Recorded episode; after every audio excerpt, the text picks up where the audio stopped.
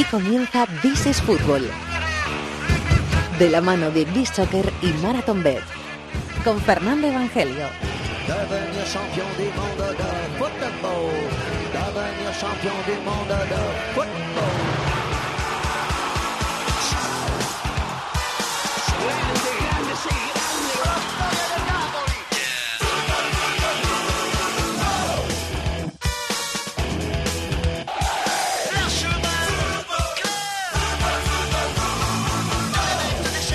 Bienvenidos al Rincón del Fútbol Internacional en la cadena COPE. This is Fútbol, capítulo número 326.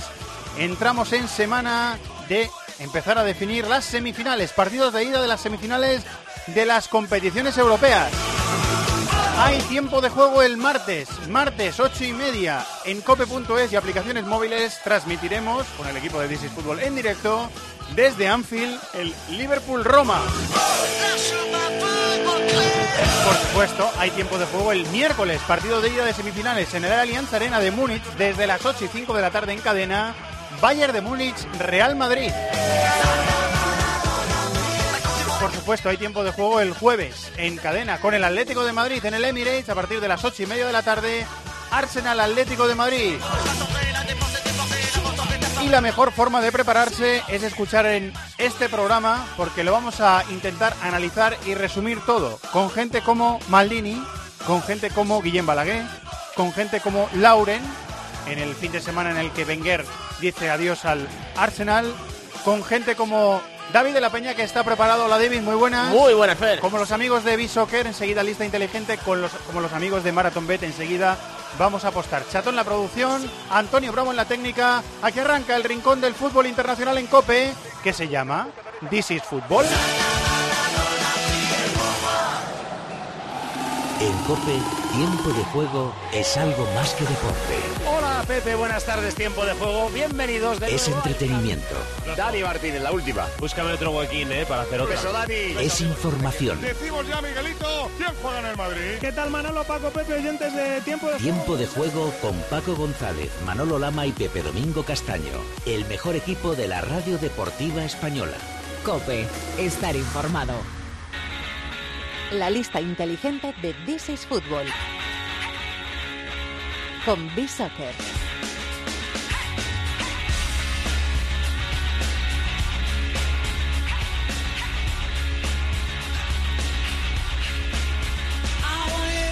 Hasta Málaga, hasta la Costa del Sol nos vamos a ir con nuestros queridos amigos de B-Soccer para escuchar una nueva lista inteligente. Hola, Quique Salvatierra, ¿cómo estás, amigo? Muy buena, Fernando. Pues eh, de maravilla, aquí entre tormentas y truenos que nos está dejando hoy el, el tiempo, pero muy bien. Tormentas y truenos.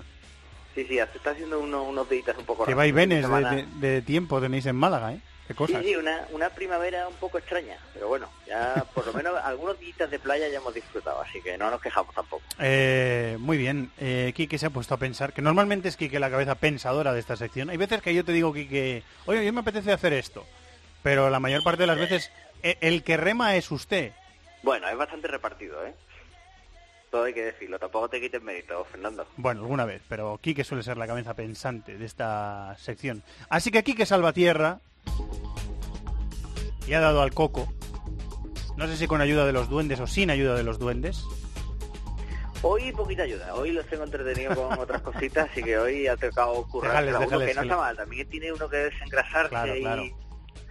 y, y pringar un poquito y hemos decidido, bueno, ya que se está medio acabando la, la temporada, Sí. vamos a buscar algo diferente y vamos a ver cómo están funcionando los jugadores que han que se han marchado cedidos esta temporada, eh, sobre todo centrados en las grandes ligas, ¿no? ¿Cuáles han sido, digamos, esas cesiones más acertadas en este en este mercado, tanto invernal como el anterior veraniego, y ver si alguno eh, pues puede dar el salto o ha sorprendido incluso, porque no contaban en su equipo con él. Premio para los directores deportivos, por lo tanto, para los ojeadores, ¿eh? que dicen, oye, y podíamos... para otros que le han dejado marchar. Efectivamente, efectivamente. Podíamos eh, pedir cedido a este, que está, que tiene muy buena pinta. Nosotros, por nuestro modelo de juego, nos viene muy bien. Lo piden y se sale el hombre. Pues estos son. Y, lo- y lo que tú dices, a los que lo han de- a, a los que los han dejado marchar, que también puede ser visto por el otro lado.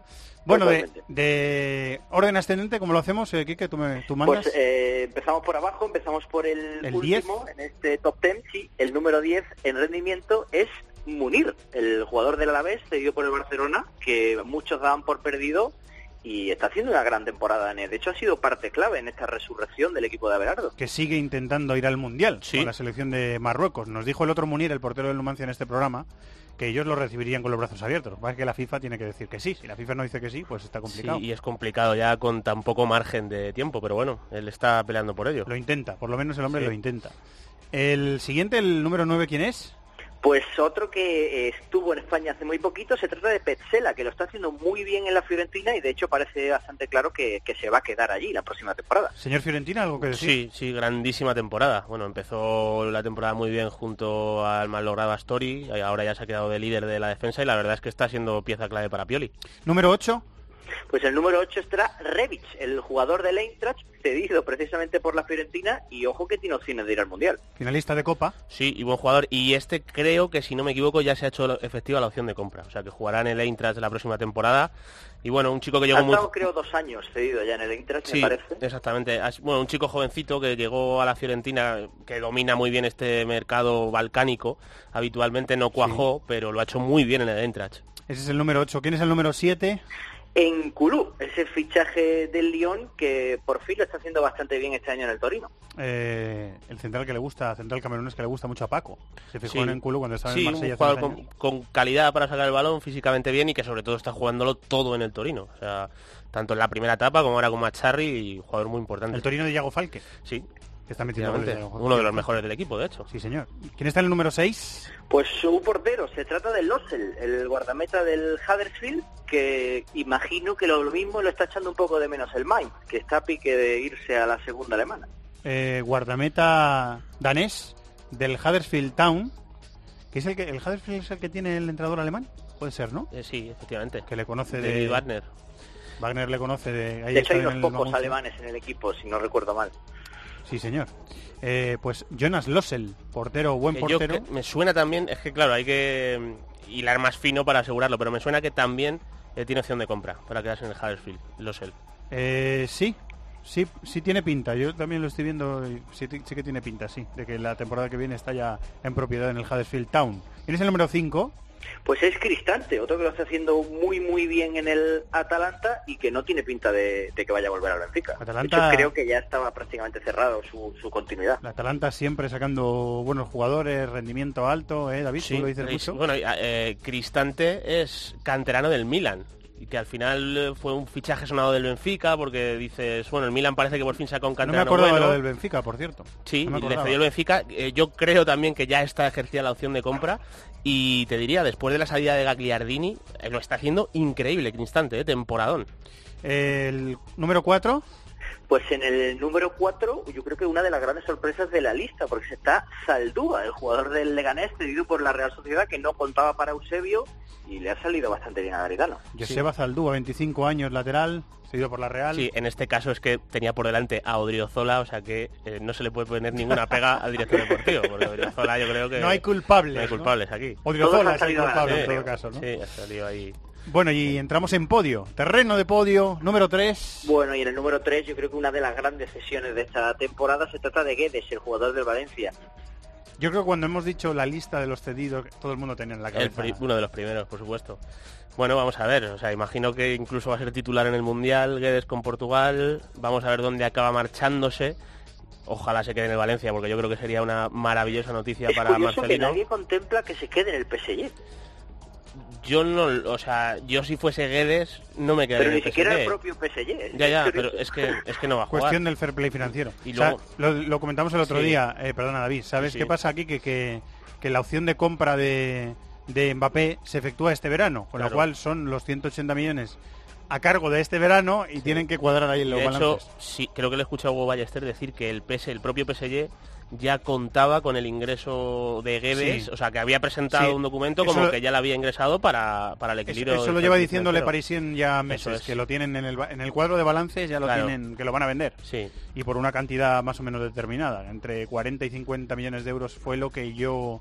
sí yo Le escuché Parisien. 40 millones. Sí, se habla, se habla de Sí, 40. sí. Que bueno, y de todas formas, Guedes haría bien en irse porque tiene delante a Neymar, Lo Mbappé y eso no va a jugar. Estamos comprensivos como hoy. titular, claro. Estamos comprensivos hoy. Bueno, número dos. ¿Quién es el número dos? Y en el número 2 está Cathri, el jugador del Rennes, cedido por el Sunderland, ese triste Sunderland que ha consumado su descenso o su segundo descenso consecutivo y que lo mismo le ha hecho un poco menos, aunque claro, tiene nivel para mucho más. Nueve goles en el Rennes Cathri que va a jugar el Mundial con Túnez. Eh, es eh, de nacimiento francés, pero juega con, con, Túnez y va a ser la estrella de Túnez, porque en Sagni está lesionado. Sí, está lesionado. O sea que va a ser la estrella de Túnez en el Mundial. A mí siempre me ha gustado Kadri, pero es verdad que la temporada anterior en el Sunderland eh, dejó muy malas sensaciones y yo creo que lo que ha hecho en el Rennes es más acorde a que el recuperar terreno, recuperar terreno, ¿no? ¿Y quién es el mejor cedido de las grandes ligas? Pues el mejor cedido y también el premio al, mejor movimiento de la, de la, dirección deportiva, porque ha colado dos en el top 3 es para el Valencia y es con Dogbia, el centrocampista que tiene Marcelino y que tanto se empeñó en que llegara. Eh, que está rindiendo muy alto nivel. ¿eh? Yo el otro día me preguntaba, porque no, no estuvo con Dogbia, eh, y me preguntaba si es más importante Parejo con Dobia. Yo sinceramente tengo dudas. O sea, me parece que, en el sistema de Marcelino con Dobia está siendo fundamental y lo nota muchísimo el equipo cuando no está. Le damos el premio a Mateo Alemán, eh, por lo tanto, eh, Sí, yo creo, yo creo que podemos dárselo. Mejor gestor de esta lista inteligente. Sesiones que consiguió eh, casi de última hora, además. Creo que fueron los últimos días de, de mercado, más o menos, en las últimas semanas y no le han salido nada mal al conjunto Che. Muy bien, algo de lo que hablamos en este mercado futbolístico, en este programa de fútbol internacional, con mucha frecuencia de cedidos, jugadores cedidos por eh, unos equipos a otros. En Italia. por cierto, si quieren cargar las sesiones. Sí, están, están mirándolo, están mirándolo, sí. En algunas ligas, luego podría ser un movimiento global, más coordinado por UEFA. Pero bueno, pues es interesante, ¿eh? más interesante todavía. Sí, raro, no sé. Eh, sería yo, creo que es un tema muy amplio para debatir. En, Italia va a haber depresiones colectivas, sí, eso ocurre. Bueno, en, Sudamérica destroza el mercado. claro, es, es, delicado, es un tema delicado. Tema de representantes y cosas de estas. Bueno, pues hasta aquí la lista inteligente. Que haya buena semana de trabajo, compañero. Y la semana que viene vuelve la Champions, esa es siempre buena señal. Gracias, Kike, un abrazo. Para todos, un abrazo, Fernando.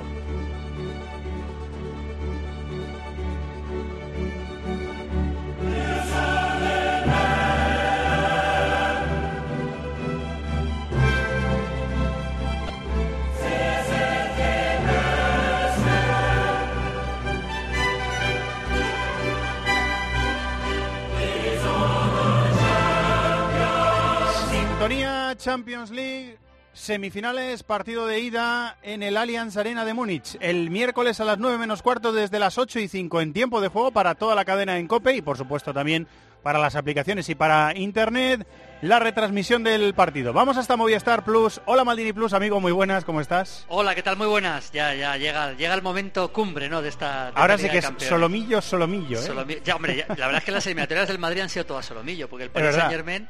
Eh, muchas veces se habla de que hay veces que tienes suerte en el sorteo, veces que no tienes suerte en el sorteo. Ya sabes que yo eso de las bolas calientes me parece una, un disparate. A mí también. Pero hay que reconocer que el Madrid no ha tenido suerte en esta Champions, ¿eh? porque le toca el equipo que ha arrasado en, Francia, el Mega París Saint Germain. En la primera fase de la Champions.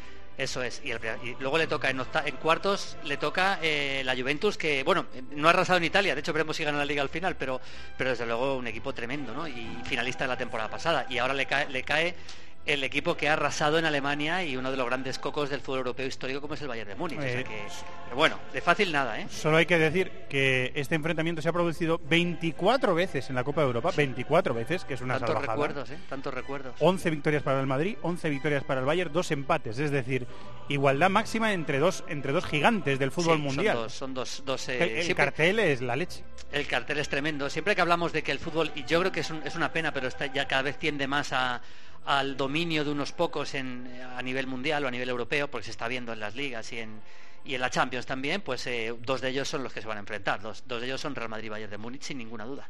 Bueno, sin eh, Vidal, que es una baja importante para, para Henkes, eh, Julio, porque no tiene otro centrocampista parecido en cuanto a características, carácter, agresividad, no lo tiene. Lo es, lo es. Eh, es verdad que yo creo que no es el mejor Vidal de todas formas, el que estamos viendo, pero lo es. O sea, de hecho, en, desde octavos de final, en los dos partidos contra el Besiktas fue titular y el partido de ida contra el Sevilla fue titular. Y se lesionó. Y, exactamente, o sea que realmente se lesionó en James, efectivamente. Y la vuelta no estaba contra el Sevilla. Eh, quiero decir que él, eh, es un jugador muy importante. De todas formas, el plantillón que tiene el Bayern, y así que lo analizamos en profundidad, tiene soluciones para, para, para el hecho de que no esté Vidal, que no sea dramático. No lo es, pero sí que es importante, por supuesto. Sí. Ulrich en portería, porque Neuer está entrenando pero sigue sin jugar. U- Sí. U- Ulrich ha cumplido bastante bien, ¿eh? Bueno, yo diría que muy bien, o sea, ha hecho partidazos últimamente Ulrich, ¿eh? incluso algún partido de liga reciente, el otro día, por ejemplo, en Copa, en ese 2-6 un poquito engañoso ante el, ante el Leverkusen, digo engañoso por la contundencia del marcador final, porque Ulrich estuvo fa- fantástico, y la verdad es que no es que haya cumplido bien, es que está a un nivel muy alto, pero, pero seriamente alto, sí. Eh, después la línea defensiva es Kimmich, Boateng, Hummels, Alaba. Esta es la línea Sí, defensiva ahí no hay- no hay titular. ahí no hay Ahí no dudas. hay duda. A mí Kimmich me parece impresionante, cada vez más Sí. completo. Eh, pero la defensa del Bayern en algunas cosas deja dudas, ¿eh? Sí, deja dudas, sí. A mí, a mí Kimmich me encanta, como bien dices, me parece un, lateral que puede jugar en más posiciones, pero aquí ya con eh, desde que ya llegó Ancelotti y ahora ya con Henkes es lateral puro, digamos. Lo digo porque en la selección alemana juega en varias posiciones y bueno, es un jugador técnicamente bueno que llega bien al ataque, que le- una lectura del, del juego fantástica. Y es verdad, yo estoy de acuerdo contigo. A mí Boateng me parece un buen central, ¿eh? me parece un muy buen central, seguramente eh, no al nivel de los mejores mejores del mundo, pero sí me parece un central muy fiable. Y fíjate, Hummels, dentro de lo que tiene, que es un jugador que saca bien la pelota, que tiene mucha influencia, cada vez menos, por cierto, en el juego del medio campo, yo le veo de los cuatro, le veo el más, el más débil de la defensa, porque Álava es un lateral que llega muy bien al ataque, un lateral que tiene buena pegada, tiene buen- buena zurda, a balón parado es peligrosísimo. A mí me pasa al revés, ¿eh? Yo pongo a Boateng por debajo de Hummels. No, son también mí- gustos personales. Sí, a mí me parece que Hummels tiene más nombre, pero que Boateng dentro de los dos me parece me parece que ahora mismo, ¿eh? ahora mismo está algo mejor. Una cosa que tienen los dos es importante son desplazamiento de balones. Los dos tienen desplazamiento muy bueno de balón en largo y eso en momentos de un partido así es muy importante. Bueno, desde que Ancelotti dejó de ser el entrenador del equipo, Javi Martínez ya no es central, es medio centro posicional. De hecho, Sañol ya le puso ahí en Sí, los dos partidos en- que dirigió y Henkes lo ha mantenido. Sí, le puso de Sañol, a gente le debió gustar y, y le ha mantenido y es imprescindible, o sea, es titular indiscutible Javi Martínez. Estas cosas pasan en el fútbol, ¿no? Un jugador que parece que no va a ir al Mundial, pero que, que en, en un equipo como el Bayern de Múnich es titular indiscutible en una posición tan importante como el pivote. Es un equipo muy ofensivo el Bayern, pero que necesita el equilibrio que le da Javi Martínez ahí de medio centro. A veces que juega como único pivote, a veces que juega con, con- en un doble pivote, pero él va a estar seguro. Eh, el equipo juega mejor con 4-3-3 y los dos interiores eh, consideramos que son James y Müller, que luego se adelanta, como dicen en, en Alemania. ¿Qué te parece esa, esa posición de Müller, que es un poquito más adelantada? Sí, claro, eh, aquí la, la duda la duda que, que- que tenemos, yo Es la creo, duda, eh, sí. eh, la duda es si va a jugar Tiago, porque entonces no jugaría Tiago, ¿no? Si juega Müller de interior o no va a jugar Tiago. Müller de interior ha jugado muy bien muchos partidos, es un falso interior. porque Si juega Tiago, no jugaría Robén, parece ser, no, porque no, Müller se puede ir a la banda derecha. Yo creo que no va a jugar Robben. Yo, mi opinión es que Robben no está, no está a buen nivel y a mí me sorprendería que jugara Robben. Yo creo que va a jugar con Javi Martínez, con Tiago eh, ¿Y James? Y, y con James. ¿De interiores? Eh, exactamente, y con, y con Müller por delante un poquito a la derecha, ya sabemos cómo es Müller, que es un jugador difícilmente descifrable en cuanto a posición, ¿no? Pero decía de Müller que ha jugado muchos partidos de interior, lo ha hecho bastante bien, está en un buen momento de forma, también Sí. incluso goleador, y yo creo que Müller va, va a entrar.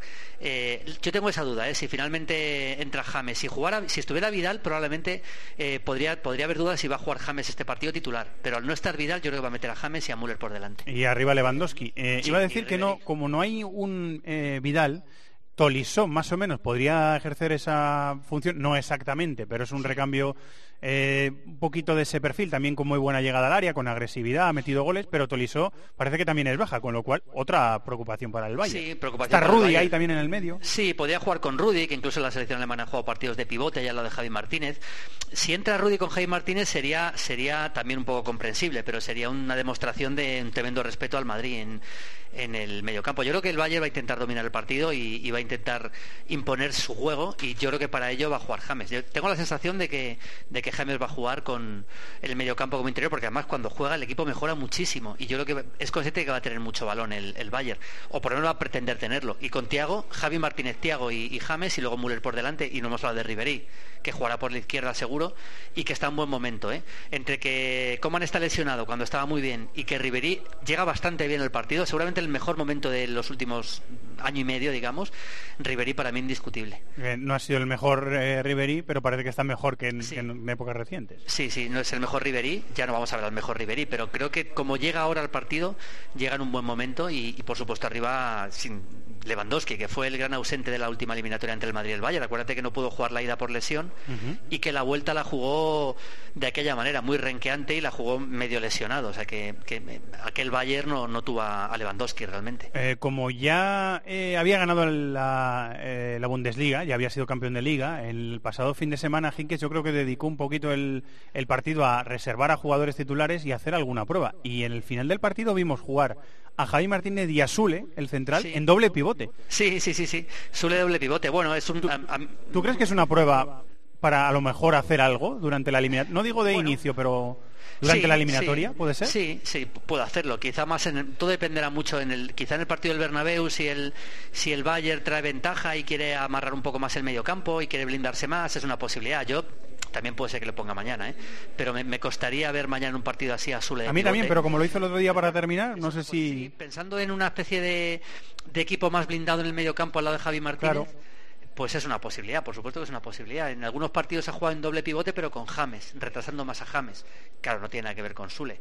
A mí me cuesta creerlo, pero, pero es una posibilidad, sí. Te apuntas al Liverpool-Roma, ¿no? Mañana hacemos, hombre, que por supuesto, mañana Liverpool-Roma, pues estaremos. esto es semifinal de Champions, aquí esto ya es una cosa muy seria. Luego el jueves... Hay que de gala, de etiqueta, ¿eh? De etiqueta, con, corbata. No, yo no soy muy de corbata. Y luego el jueves el, el Arsenal Atlético de Madrid, que también, es una semifinal También habrá tiempo de juego en cadena, o sea que... La verdad es que eh, es, es, por supuesto, para Atlético de Madrid salvar la temporada si gana la Europa League, pero para el Arsenal casi es más, porque es entrar en Champions. para el Arsenal es supervivencia pura. Es, la vida, la vida. Eh, eh, para el Arsenal post-Wenger eh, volver a la Champions no, le vendría mal. Va a ser bonita esa eliminatoria. Sí, muy bonita, muy bonita. Eh, y, en, y, bonito va a ser el Fiebre Maldini, porque siempre es bonito el programa de Movistar Plus. Eh, tenemos una, un programa muy... Por cierto, la semana que viene tenemos un, invitado muy especial que ya, ya te contaré el lunes que viene. Ah, pero pero hoy tenemos un programa muy especial con ese Liverpool-Roma que se juega mañana.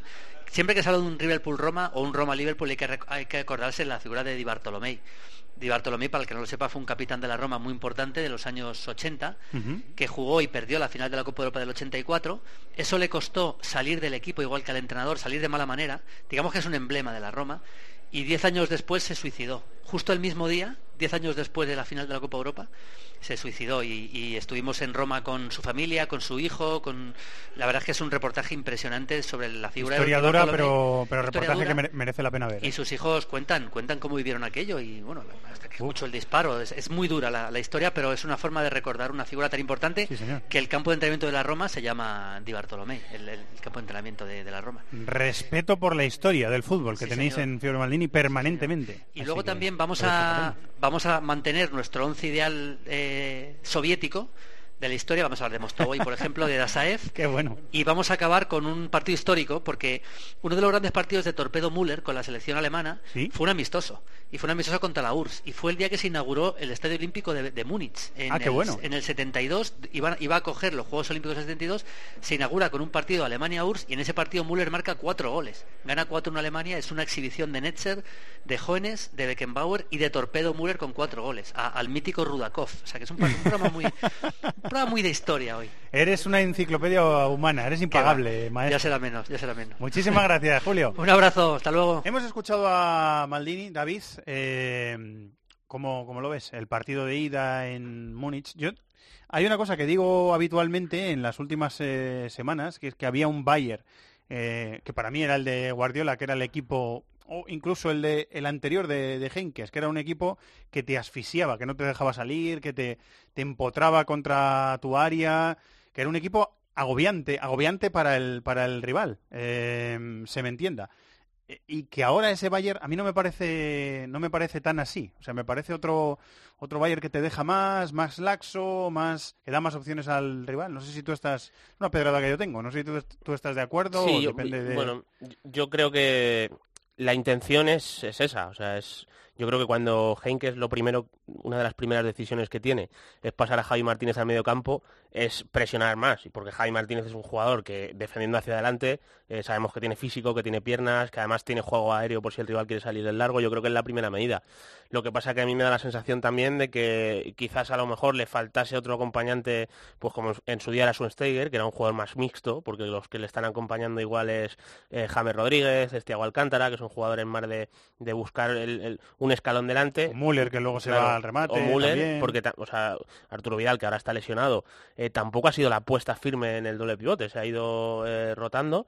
De hecho, me llamó mucho la atención que el fin de semana jugara Sule de mediocentro. Fue Sule mediocentro y Javi Martínez. Terminó. Sule, terminó Sule y Javi Martínez Sí. juntos. Sí, y, final, sí. y yo no sé si es una prueba también de cara a... Eso decía yo con, Julio que podía ser. En algún momento, no digo de inicio, eh, pero en algún momento de la eliminatoria usarlo. Bueno, a mí me llamó la... Yo, lo- cuando vimos, vi la alineación, digo, bueno, igual prueba a jugar con tres centrales, ¿no? O- y, Ponían y en fue- Bundesliga a Sule lateral izquierdo. Sí, pero fue, bueno, me llamó la atención.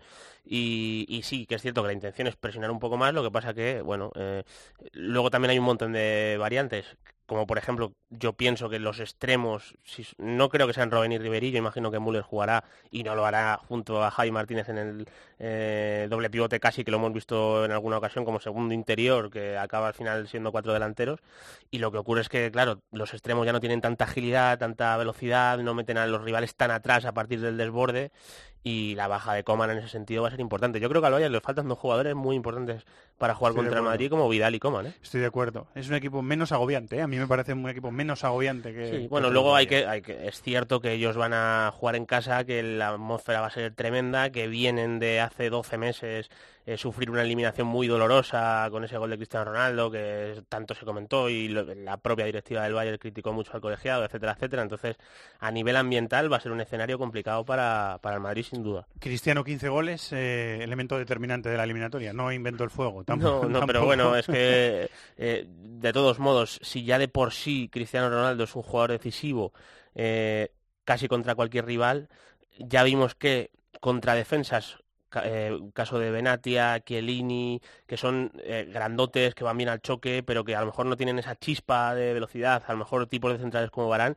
Cristiano se está imponiendo en el área, porque es muy difícil marcarle. Tiene unos primeros metros otra vez Cristiano, que parece increíble con la edad que tiene. De hecho, yo mismo al principio de temporada me daba la sensación de que tenía que estar bajando eh, e- e- esa chispa esos primeros metros, pero otra vez los está alcanzando. Y es muy difícil eh, con ese pase atrás que le meten, si le van- va un balón al segundo palo, en el área es muy difícil cogerle. Yo creo que ese emparejamiento con Boateng y Hummels él puede volver a imponerse y evidentemente es la gran, eh, el gran arma para que el Madrid saque un buen resultado de Múnich. Y la última pregunta antes de apostar. Isco, cuarto elemento, el centro del campo. ¿Lo ves eh, claro, como ha pasado últimamente? ¿Tiene las variantes de Lucas por una banda, Sesio la otra? Sí. ¿Tiene, ¿Tiene cosas para elegir Zidane? No lo sé, o sea, es, es que yo creo que es una de las grandes ventajas que tiene Zidane, es que eh, tiene dos sistemas con cuatro o cinco jugadores diferentes que es que le hacen poder ganar a cualquiera.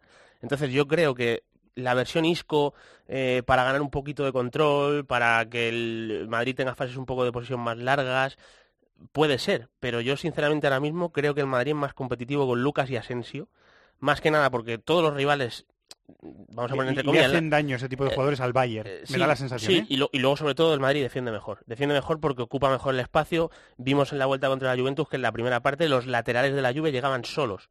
Y así llega, de hecho, o laterales o uno o una salida exterior, al final el Madrid no llega a, a- a Y cubrirla. Kimmich eso lo hace continuamente. Kimmich y veremos quién juega en el lateral izquierdo, Alaba, que que jugará Alaba, evidentemente. Eh, Son dos jugadores a controlar. Entonces, a ver qué pasa, que por jerarquía pensar que no van a jugar Casemiro e Isco es prácticamente imposible. Pero una variante con Lucas y Asensio a mí, tácticamente y estructuralmente, tampoco me sorprendería. O sea que lo que está claro es que Zidane tiene una ventaja tremenda de poder elegir entre estos Esa jugadores. suerte, esa O suerte sea, tiene el entrenador del Madrid, está claro. Eh, bueno, es la hora de apostar ahora mismo a este partido. Con los amigos de Marathon Bet apuesta sobre el Bayern de Múnich Real Madrid. Querido Chato, te ¿Qué voy, a, te voy a decir A ver, cuéntame, ¿qué la has puesto ahí? la que yo tengo. Victoria del Real Madrid, se puede repetir, ¿eh? Que a veces mm, estamos con cuidado de no repetir, se puede repetir Yo no he cogido problema. Victoria, ya, ya te veo. Victoria del Real Madrid en el partido, partido de ida en el Allianz Arena, no digo eliminatoria, partido de ida, 3.75 a 1. Paga bien, ¿eh? Me gusta. ¿Cómo quedaron el, el año pasado? ¿Te acuerdas? En el partido Cero- de ida. 0-1 puede ser. No, 1-2, ¿no? 1-2. No fue 1-2. Sí, no 1-2 fue- porque luego fue 1-2 y prórroga. Sí. Puede ser, sí. Yo he apostado a que gana el Bayern 2-1. El partido de ida. Y, se paga 8,81. Uy, se paga muy bien. Yo apuesto al empate, 3.80. ahí, eh, apuestas variadas, ¿eh? Sí. Apuestas variadas. Tenía aquí la victoria, ¿eh? También, pero venga, por no, por no repetir. El miércoles saldremos de dudas con Marathon Bet que son los de las cuotas para mayores de 18 años, cuotas sujetas a cambios. Juega con responsabilidad y consulta condiciones en marathonbet.es. Los de las cuotas. Los de las cuotas, los de las cuotas. MarathonBet, la casa de apuestas con cuotas de altura. Regístrate ya en marathonbet.es, deposita 60 euros, introduce el código BONOCOPE y juega con 90. Deposita 60 y juega con 90. Los de las cuotas, los de las cuotas. MarathonBet, apuesta que no te lo esperabas. Mayores de 18 años, juega con responsabilidad. Consulte condiciones en marathonbet.es.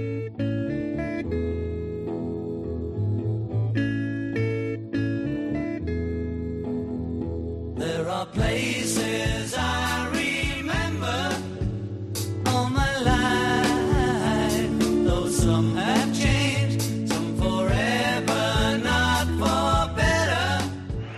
Plenty of players forward here at Liverpool. That's nice, that's McDermott, and that's a goal! And his whistle signals that the European Cup has come back to Britain and has come to Liverpool. Here's Dalglish. Now Dalglish across the face. It's Leo Dalglish. Just look at those Liverpool players. Alan Kennedy, and he goes on, and he scores! Alan Kennedy, and now has put Liverpool in front with 36 minutes of the second half, John. Ayuda Graziani. Y el guardameta ha logrado tocar con el puño mandando la pelota fuera. Ha lanzado y gol. Ha lanzado Kennedy y el Liverpool campeón de Europa de campeones de liga. Hoy, señoras y señores, Roma va a ser un funeral. Il sinistro in aria, di testa Gerrard, rete!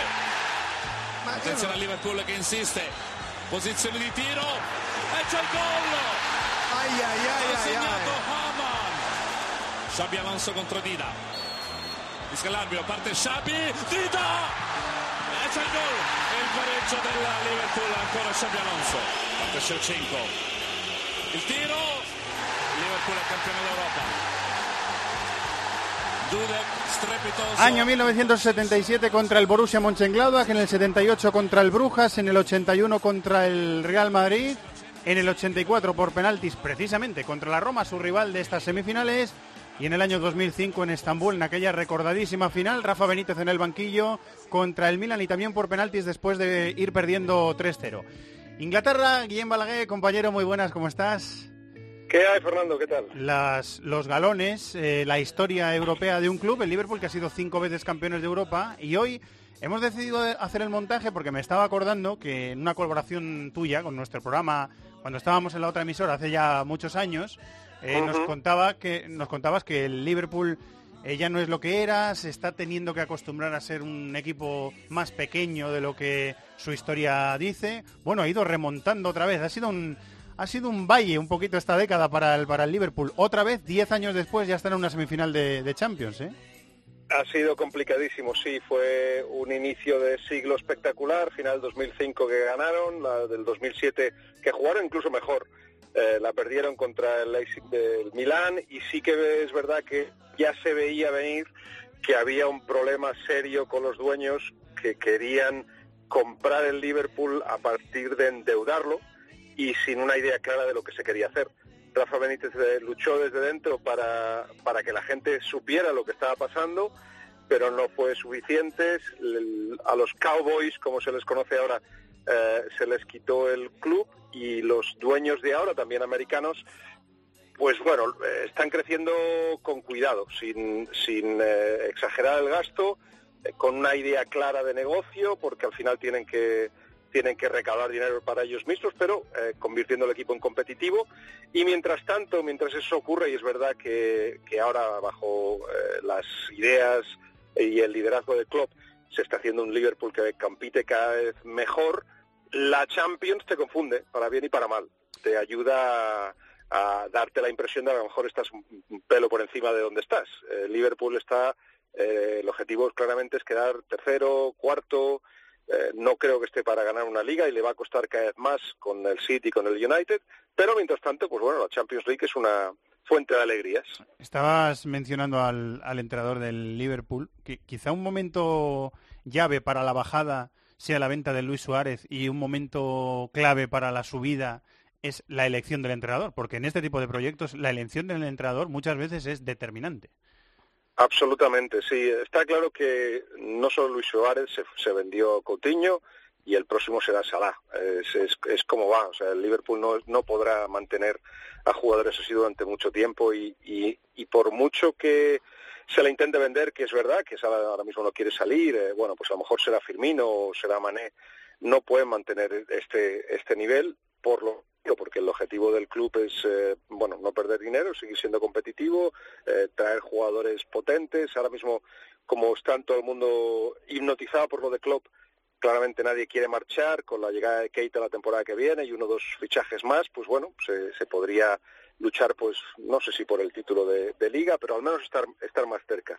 Pero efectivamente, el, el momento clave reciente ha sido Klopp y no solo por porque te garantiza mayor competitividad y ser capaz de batir a un Manchester City, por ejemplo, los dos extremos de, una manera de entender el fútbol, sino porque además os ha puesto, eh, sabiendo que el, el, Liverpool, como el Borussia Dortmund, como el Mainz, son clubs de, de entrenadores, de managers, pues se ha puesto mm, encantado el traje de manager y les ha dicho a todos, por aquí, y por aquí están yendo todos, pero todos. Desde el primer día yo no creo que fuera casualidad, aunque no es muy no es muy artista las relaciones públicas, pero mmm, no no no no las evita tampoco. Yo creo que fue el primer día que se fue a hacer un, un té en una cafetería estas típicas inglesas, ahí donde te, te venden el, el, el sándwich de bacon y tal, y, eh, y ahí se puso a departir con la peña.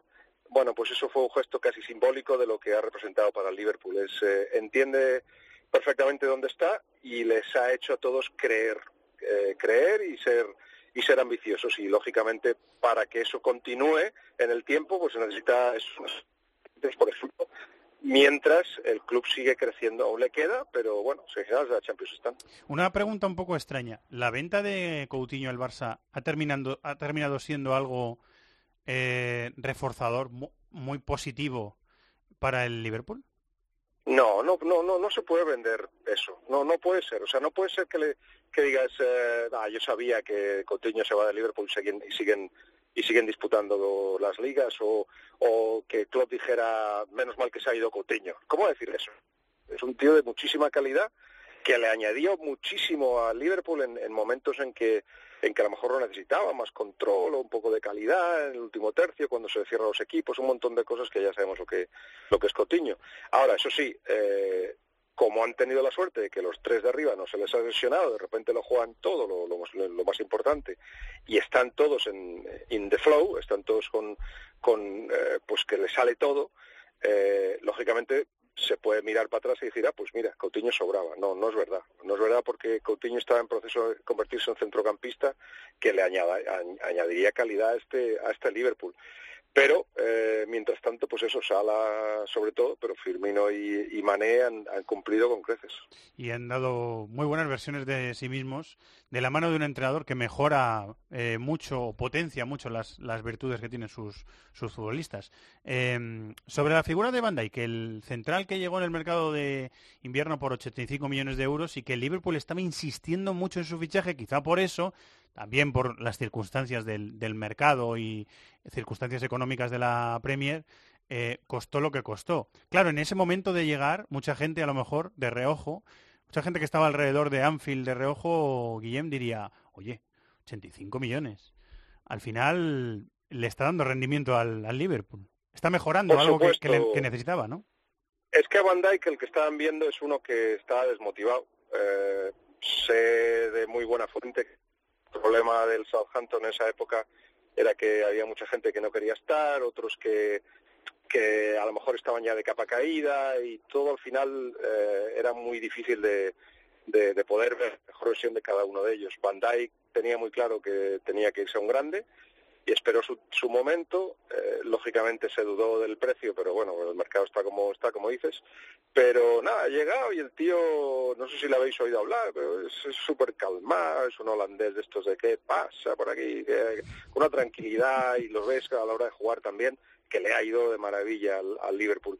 Eh, aunque encajó, bueno, han encajado dos goles contra el West Brom este fin de semana, es, es- se puede considerar un accidente porque tres de los defensores no son los habituales, la gente está pensando en el partido de la Roma, por supuesto, pero bueno, ha mejorado muchísimo, ya no te digo solo de la salida de balón y esas cosas que, que son importantes y que Van Dijk puede hacer tranquilamente con los ojos cerrados casi, pero eh, las faltas, los centros laterales, eh, los corners, todo eso también está costando marcarle al Liverpool y es por, por- porque no solo Van Dijk ha mejorado, sino que hace, to- hace mejor a todos los que tiene a, su alrededor. Hay dos eh, eh, laterales muy Liverpool, eh, Alexander Arnold, Robertson, muy, muy, muy vitalistas, eh, muy enérgicos, eh, eh, muy que parece que no eh, tienen pilas que no se van a acabar nunca, muy de subir y bajar, eh, muy explosivos también en el, en el ataque. Es un perfil muy, muy Liverpool. Y hay un portero que hubo un momento de la temporada, hubo varios momentos de la temporada o por circunscribirlo mejor, en el, en el periodo club ha habido muchísimos interrogantes sobre la portería y parece que el alemán por el que apostó Klopp se está haciendo con el puesto de, titular, está siendo por fin solvente, parece. Sí, Cario, sí, sí, sí, sí, sí, es así y es a base de confianza y de eh, aparecía momentos cuando Miñolet no estaba bien, pero eh, la impresión que ha dado siempre Klopp es que es que contaba con Carios como su número uno, pero tenía que darle eh, bueno el tiempo para adaptarse, ya ha llegado y ahora mismo está está sólido. Se, sigue hablando que Liverpool debería fichar a un a un eh, portero, pero ya veremos si se van a gastar 60 o 70 millones por Alisson o hoy ha salido el rumor de que Oblak, vamos, seguro que no, pero pero no igual es que tampoco ahora mismo lo, necesitan y se llevan muy bien los dos, Miñolet y Carios y y bueno, cada vez eh, eso ha ganado en confianza en cuanto a los laterales, pues efectivamente Robertson no se lo esperaba y, fíjate qué temporada está haciendo eh, y, y el y Alexander eh, Arnold eh, viene de dos partidos malísimos contra el City y el Manchester United, pero luego lo ha hecho mejor en los dos siguientes. Para mí, mm, aunque tiene, sí, tiene mucho, eh, tiene cuerpo, tiene, tiene velocidad, se va arriba bien, es uno de los problemas de, del Liverpool. La verdad es que eh, vemos, a- recordamos el Liverpool contra el City y dices, guau, este Liverpool puede ganar a cualquiera. Yo te diría que puede ganar al City. Y cuando gana al City, como son modelos de, fútbol completamente eh, extremos, cuando uno vence al otro, lo que suele ocurrir es que lo destroza. El City ha destrozado al Liverpool y el Liverpool ha destrozado al City. Otra cosa es cuando el Liverpool se encuentre con equipos como la Roma, que tiene que tiene muchas muchas capas, eh, capacidad de sufrimiento, que puede esperarles atrás. Ahí vamos a ver, sin espacios los tres de arriba, cómo se cómo se maneja un Milner, Oxlade, Chamberlain y Henderson, que para mí me sigue pareciendo un centrocampo no de los mejores, la verdad. Sí, no- Así que veremos. No, no suena muy, muy brillante. Pasa que te- la última pregunta que te iba a hacer era sobre ese tipo, James Miller, que a mí eh, me produce muchísima admiración, porque en todos los eh, puestos que juega en el campo, en todos rinde bien, en todos entiende qué función tiene que hacer, en todos suma para, para el equipo. Tú le conocerás eh, mucho mejor que nosotros. ¿Cómo es de carácter? ¿Qué, qué tal tipo es eh, James Miller fuera del campo? Porque dentro del campo ya le conocemos. Sí, es un tío, es un tío serio, eh, es muy consciente, pero muy consciente de que no tiene el talento de otros, entonces tiene que ponerle mucho trabajo y es una referencia en el, en el equipo, una referencia clara. Él y Henderson son un poco los, los líderes, más, eh, más vocal, dijéramos, eh, Henderson, pero, pero Milner está ahí y viene, claro, de equipos de, de alto nivel y, su nivel no ha bajado, es un 7-10 en todos los partidos, como dices, en cualquier posición. Sorprendió a todos estando en, en el lateral izquierdo, pero cumplió bien.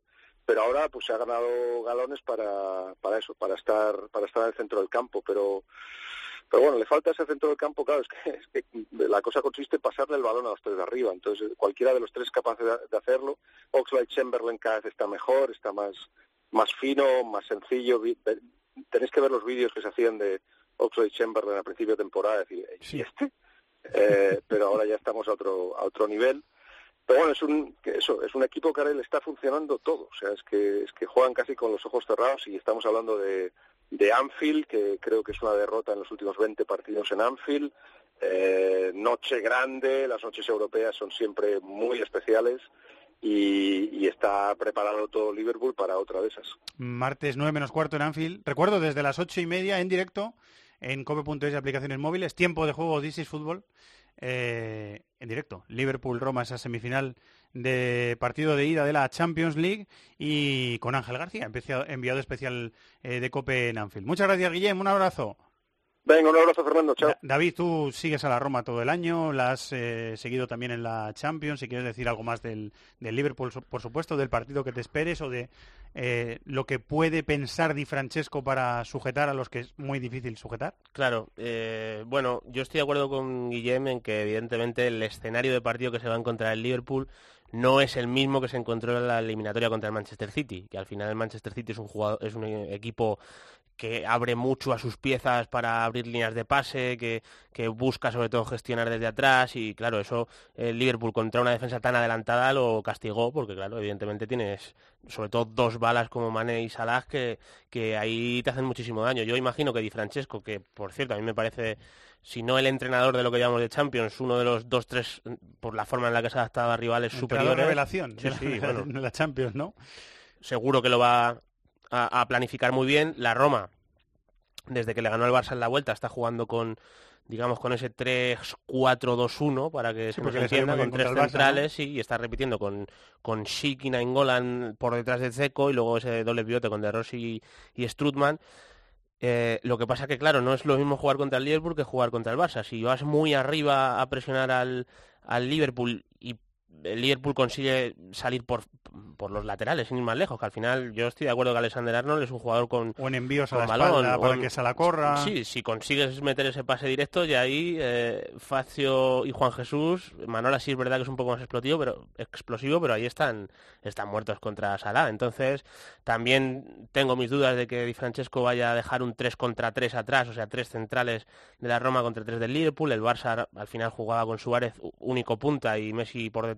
Entonces, eh, cuando había que anticipar eh, esa presión, tú podías abandonar, sobre todo Manolas lo hacía mucho. Había otro que sobraba, ¿no? había- claro, habría, había luego un 2 contra 1 más atrás, entonces igual modifica un poco el plan Di Francesco y bueno, jugando sobre todo fuera de casa, eh, es cierto que la Roma es un equipo que yo lo he venido diciendo todo el año, a mí me parece que la gran mejoría con Di Francesco es que ahora todos defienden en poco espacio, o sea, eh, se nota que es un entrenador que trabaja mucho eso porque se ve y, habrá que ver a la altura a la que defiende la Roma. Yo me imagino un partido en el que sea más precavido, sobre todo algo parecido a lo que vimos contra el Barcelona en la ida.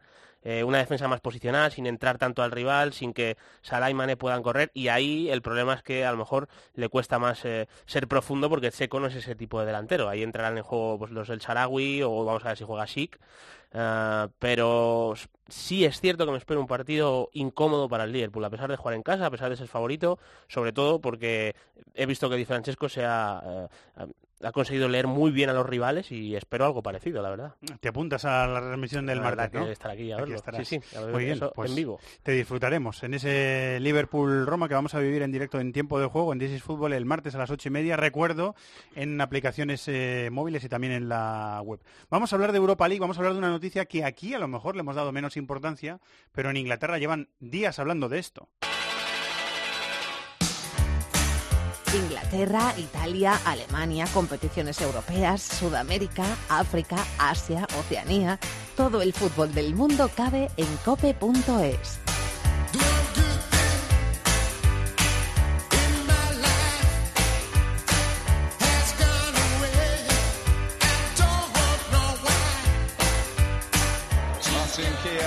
Out of play, Paul Durkin says that's it. Arsenal are the history makers. An unbeaten season for Arsene Wenger. What an achievement for him and his players. A mixture of the experienced and the new. The signed and the developed. Campbell and Cole. Henri gets a hug from Trevor Arsène Wenger se va. El rival del Atlético de Madrid en las semifinales de la Europa League se va a quedar sin entrenador a final de esta temporada. Habrán sido 22 años en el banquillo del Arsenal, eh, más de dos décadas. Eh, deja un legado tremendo Arsène Wenger. Ha hecho algunas cosas muy bien y otras cosas muy criticadas. Tres ligas, siete copas y uno de eh, los elementos eh, del equipo eh, más fuerte, de la versión más fuerte del Arsenal, de la versión más característica del Arsenal de Wenger. Ha pasado en otros momentos por este programa, es muy amigo de Vittorio Duque, es Lauren, que ha venido aquí a hablar alguna vez de, del Arsenal y también de la Copa de África. Hola Lauren, muy buenas, ¿cómo estás? Hola, hola buenas tardes. ¿Te, ha- te ha pillado por sorpresa la noticia de la marcha de Wenger o, o podía ser ya en cualquier momento, en los últimos años ya? Bueno, yo, yo estuve cubriendo un evento hace un par de semanas en, en Londres y, nada, más o menos estaba comentando la posibilidad de que, eh, bueno, que a final de temporada cuando continuara eh, en las filas del club. ¿no? Lo que pasa es que sí que es cierto, el anuncio del mismo pues sí que nos cogió a todos un poco por sorpresa. ¿no? Tú eres embajador del club, eh, Lauren. ¿Qué, qué impacto inmediato? Eh, porque ahora hablamos del legado, ahora hablamos del después, ahora hablamos también del, del durante y de cómo tú percibiste a, a Wenger en la etapa en la que te dirigió en el, en el banquillo del, del Arsenal. Pero ¿qué impacto inmediato ha tenido en, en estas últimas horas eh, en el, dentro del club, en los trabajadores del club? Hombre, evidentemente es una noticia un poco, hombre, un poco triste al- en el seno de lo que es el, la institución, pero sí que es cierto que, que bueno, que también había que dar un paso hacia adelante y bueno, en cuanto a el tema de los jugadores, pues mira, había una reacción, ¿no?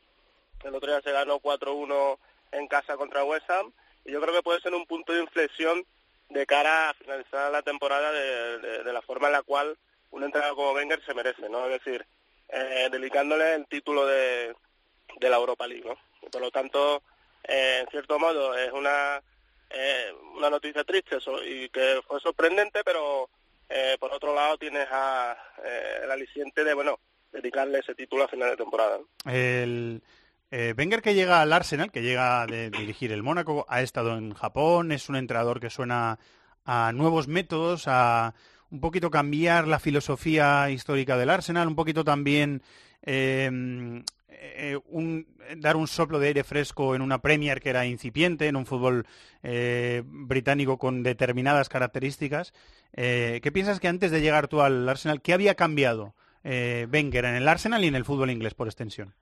Pues Wenger ha cambiado, cambió absolutamente todo, ¿no? Fue un innovador, teniendo en cuenta que la transición de la etapa de Joe Graham, que era un sistema totalmente defensivo, con la línea de cuatro pegado al cerca de la portería y, y, sin sacar el balón jugado, con balonazos largos a, a Ian Wright y a, y y a Smith.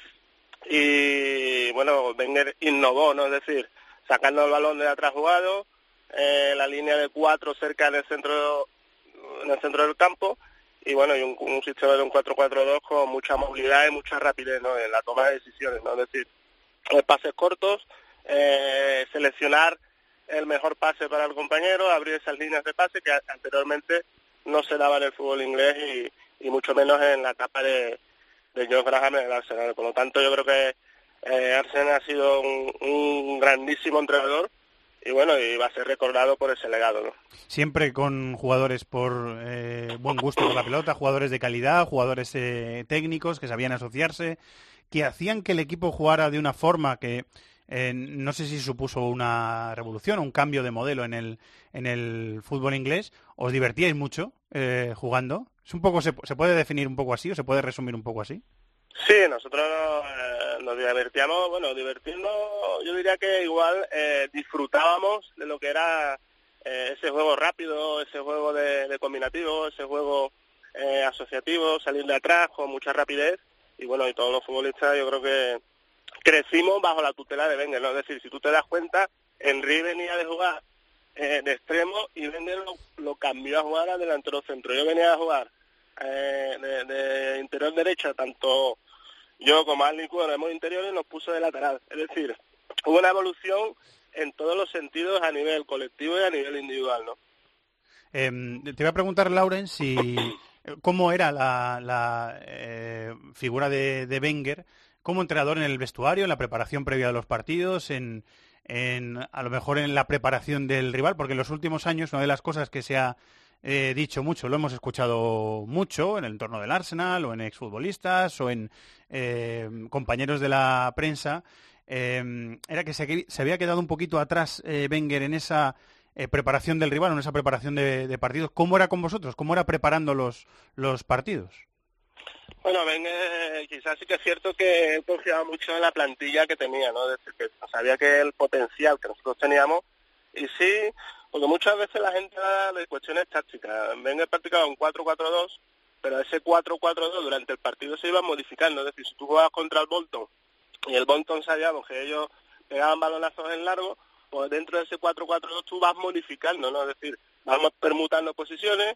Eh, si tú juegas contra un rival el cual tiene una buena salida de balón por la parte izquierda, ese 4-4-2 lo va modificando, es decir, el punta va a desplazarse en el lado donde más peligro tiene el equipo contrario con la salida de balón y ya pasa de 4-4-2 a un 4-1 4-4-1, es decir, el otro punta se queda con el centrocampista de, de, de corte defensivo y se va modificando esa línea, ese 4-4-2, por lo tanto, las variaciones tácticas se van sucediendo durante el transcurso del partido, por lo tanto, muchas veces se habla de lo que es el que no hay variaciones tácticas o, que Wenger no variaba tácticamente el equipo, pero sí que lo hacía durante el transcurso de los partidos. Eso en el seno de plantilla nosotros lo sabíamos. ¿no?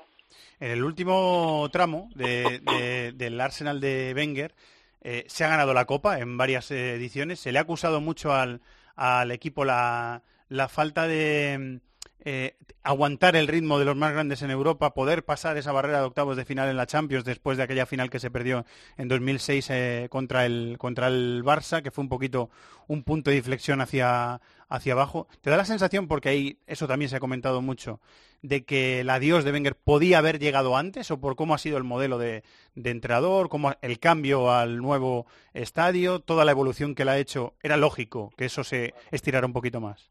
Claro, es que eh, hay una cosa que sí que, es indudable, es decir, el, para que Arsenal tuviera la ciudad deportiva nueva, el campo nuevo, había una deuda con, con los bancos, ¿no? Y la exigencia de los mismos era la continuidad de Wenger. Por lo tanto, Wenger ha habido una estrategia institucional, con lo cual ahora mismo sí que es cierto que, que, no daba resultados y por lo tanto hay que ha mirado eh, dando un paso adelante y buscar otro modelo. ¿no? Yo creo que la- las salidas son eh, en el momento en el cual él decide que ya no eh, ya no está capacitado, que ya no ya no puede dar eh, más al equipo, ¿no? por lo tanto eh, la decisión ha sido la ha tomado en el momento que ha creído conveniente, ¿no? Ese es el legado y ahora viene la sucesión, que deja un vacío muy grande Wenger. Y me da la sensación, por lo leído en los últimos, eh, o lo escuchado a los compañeros que están más cerca del club en los últimos días, que hay eh, dos vías diferentes. Una eh, contiene a entrenadores de más experiencia europea, de más experiencia con grandes clubes o con grandes jugadores, de gran experiencia en la gestión, como puede ser Ancelotti, como puede ser Allegri, ha sonado el nombre de Luis Enrique también, y hay otra vía, eh, bueno, han hablado con Tuchel, pero Tuchel va a ser el próximo entrenador del Paris Saint Germain. Hay otra, que eh, en este caso tiene menos experiencia en este sentido, pero hay otra vía que habla de eh, futbolistas de la entidad, como tú lo has sido también, jugadores que conocen muy bien el club eh, por dentro y que tienen menos experiencia en la dirección de equipos, pero que podrían ser mm, buena continuación del modelo. Se ha hablado de Mikel Arteta y de Patrick Vieira, concretamente. ¿Por, eh, ¿por qué vía tú crees que se va a optar o cómo lo ves tú? Hombre, la vía esos son temas que, que las tiene que decidir el departamento deportivo, ¿no? Ahí están los Francis Gajigao, City, que son los que toman ese tipo de decisiones, ¿no? Por lo que a mí me respecta, yo creo que, bueno, que se tiene que, el club tiene que dar un paso en las líneas de, para equipararse a Real Madrid, Barcelona el Manchester City, equipos que, que no solo es eh, el tema de la inversión, sino que también saber a dónde queremos ir, ¿no? Decir, eh, eh, ¿qué queremos? ¿Ganar la Liga de Campeones? ¿Qué queremos ganar? ¿La Liga que queremos? ¿La- ¿Ganar la Copa? ¿O seguir otra línea eh, continuista a la que estábamos en la actualidad, ¿no? Eh, David, ¿querías Sí, algo para yo- Laura? Yo, yo tengo curiosidad, Lauren, eh, simplemente por saber cómo era el plano más de trato personal de Wenger, si es un entrenador más del tipo Ancelotti, eh, un poco eh, más alejado de ser intervencionista, como puede ser a lo mejor otro como Rafa Benítez, eh, si, si era un tipo arisco, si era un tipo de trato amable, no sé, tengo curiosidad porque es, es un entrenador que no tengo muy ubicado en ese sentido desde fuera. No, la impresión que da Wenger es de mucha seriedad, pero Wenger es eh, el trato, eh, yo siempre lo digo, Wenger es un humanista, ¿no? Es decir, el trato personal con la persona, con el futbolista, va mucho más allá de lo meramente deportivo, ¿no? Por lo tanto, es un, da sensación de frialdad, pero una vez que tú conoces a Wenger es un tío muy cercano, eh, tiene un gran sentido del humor y, y bueno, y ha sido eh, he tenido el lujo y la, la suerte de poder conocer a un, un entrenador de tan tan nivel, ¿no? De, tan grande, ¿no? Como, como Wenger, ¿no? Un entrenador que ya es una leyenda del club, porque ha estado más de dos décadas, ha dejado un impacto grandísimo en el fútbol inglés, hemos visto algunos eh, eh, choques históricos con entrenadores como por ejemplo Mourinho, etapas mejores, etapas peores, pero es un entrenador eh, básico y fundamental en la historia del Arsenal, club que conoce muy bien Lauren por, eh, por dentro. ¿Cómo ves la eliminatoria contra el Atleti, Lauren? Que no me resisto a preguntártelo. Bueno, la eliminatoria yo veo al Atlético de Madrid parte como favorito, ¿no? Eh, pero creo que el Arsenal a este Atlético de Madrid yo creo que le puede ganar. Es decir, eh, a doble partido el Arsenal eh, si, si es capaz de mantener la consistencia que demostró contra el Milan, eh, el partido que vimos ayer o la eliminatoria contra el, el CSK en casa, yo creo que Arsenal eh, va a pasar a la, a la final. Y bueno, y deseo que pase la final para que le brinden el, la Europa Liga a- al Mister, ¿no? Te veo, te veo que estás decantado y me parece normal. me parece lógico. Eh, Lauren, siempre es un gusto charlar contigo de, de fútbol. Le daré las gracias también a, a Vitorio. Muchas gracias, ¿eh? Un placer, como siempre. Un abrazo, Lauren. Lauren, eh, futbolista que ha sido parte importante de ese Arsenal, que llegó a ser el Arsenal de los invencibles, aquel Arsenal que en 2004 ganó la Liga sin perder un solo partido, que es algo que no ha sido único en Europa, pero que ha marcado también eh, tendencia en el fútbol europeo. David, lo que te quede por decir, lo que quieras de decir del, del partido del Emirates también, el partido de ida. Bueno, de aquel Arsenal que era un equipazo descomunal, o sea, descomunal de los que te sentaba a ver el, el fútbol delante de la Te tele, dejaba la boca porque- abierta. Y además es cierto que yo creo que el estatus de aquella plantilla tenía jugadores de un escalón superior a los que tiene esta. Porque al final Vieira yo creo que en su época era el mejor centrocampista, digamos, box to box del mundo, ¿no? Hemos visto a Berkham, hemos visto a Henry, la delantera Berkan, la delantera Berkan Henry yo creo que es una de las mejores de los últimos 30 años en el fútbol europeo, es que es una, era una barbaridad. Y, y los jugadores de mucha jerarquía, era un, un grandísimo equipo. Y sobre la eliminatoria contra el Atlético de Madrid, ya dije eh, la semana pasada, a mí me parece que se le está dando a- favorito al Atlético de Madrid con una seguridad que a mí me choca un poquito. no estás de acuerdo. No estoy del todo de acuerdo, porque, eh, o sea, coincido en que es mejor equipo, eh, colectivamente eh, ha mostrado ser un bloque más sólido de lo que ha sido el Arsenal, pero a mí me parece que el Arsenal tiene jugadores muy buenos, tiene jugadores capaces de marcar la diferencia y bueno, ahora se ha añadido el componente anímico que mencionaba Lauren de que se va a Wenger a final de temporada, que evidentemente a nivel de clima eso va a ayudar y sobre todo que este equipo eh, estar dos años seguidos sin jugar la Liga de Campeones es un, es, un problema grave. O sea, yo entiendo que, que ellos entienden la responsabilidad de, de volver a la Liga de Campeones. Seguro que desde el club, a nivel económico, eh, se va a hacer un esfuerzo para que los jugadores lo sepan. Y a mí me parece un equipo peligroso por todos estos condicionantes. O sea, creo que la eliminatoria va a estar bastante igualada y vamos a ver el Atlético de Madrid cómo gestiona sobre todo la ida. Vamos a ver si llega Diego Costa, que es duda. Eh, y me parece una baja muy sensible para jugar en el Emirates porque es además el futbolista que de verdad puede cambiar el curso de la eliminatoria y hay que decir que el Atlético de Madrid en los las últimas dos o tres semanas viene dejando alguna duda. O sea, yo creo que eh, el domingo contra el Betis, eh, el Betis es superior. O sea, es verdad que deja jugadores importantes Simeone en el banquillo, pero no es la mejor dinámica del Atleti en este momento. Entonces a mí me parece una eliminatoria muy pareja. Eh, Juan Fran baja por lesión muscular, me recuerda, Chato, a ver eh, Mohamed El Neni, que puede ser también una baja importante porque es el primer centrocampista que sostiene un equipo que tiene problemas defensivos. Y Sí. vamos a ver, ¿eh? Sí, es... Juega jun- junto Sí, a él, pero a mí me parece más eh, perfil defensivo el Neni que, que Saka. Sí, Bueno, es más perfil defensivo. Más, sobre todo, no es que el Neni sea precisamente el, el perfil de mediocentro defensivo, pero sí que tiene El- más el físico, más robo. rol a lo mejor, ¿no? Sí, sí, más físico, decirlo. más robo. Pero bueno, una- un doble pivote saca Ramsey es peligroso y Ramsey llegando desde segunda línea es un jugador muy peligroso. O sea, es un jugador que se incorpora al ataque bien y, y bueno, luego además si el Arsenal tiene la línea defensiva arriba, tiene jugadores como Mustafi, Koscielny que, que saben defender a campo abierto. Son, son dos centrales muy buenos. O sea, ocurre que es que yo creo que se desvirtúa un poco el nivel del equipo dentro de la Premier League.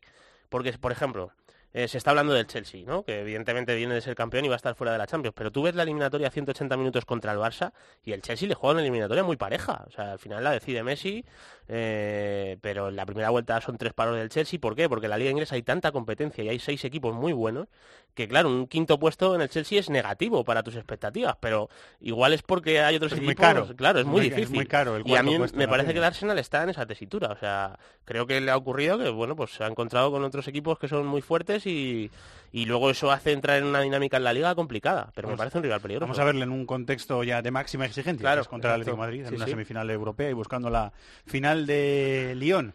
Eh, vamos a hablar de la otra eliminatoria de estas semifinales de Europa League.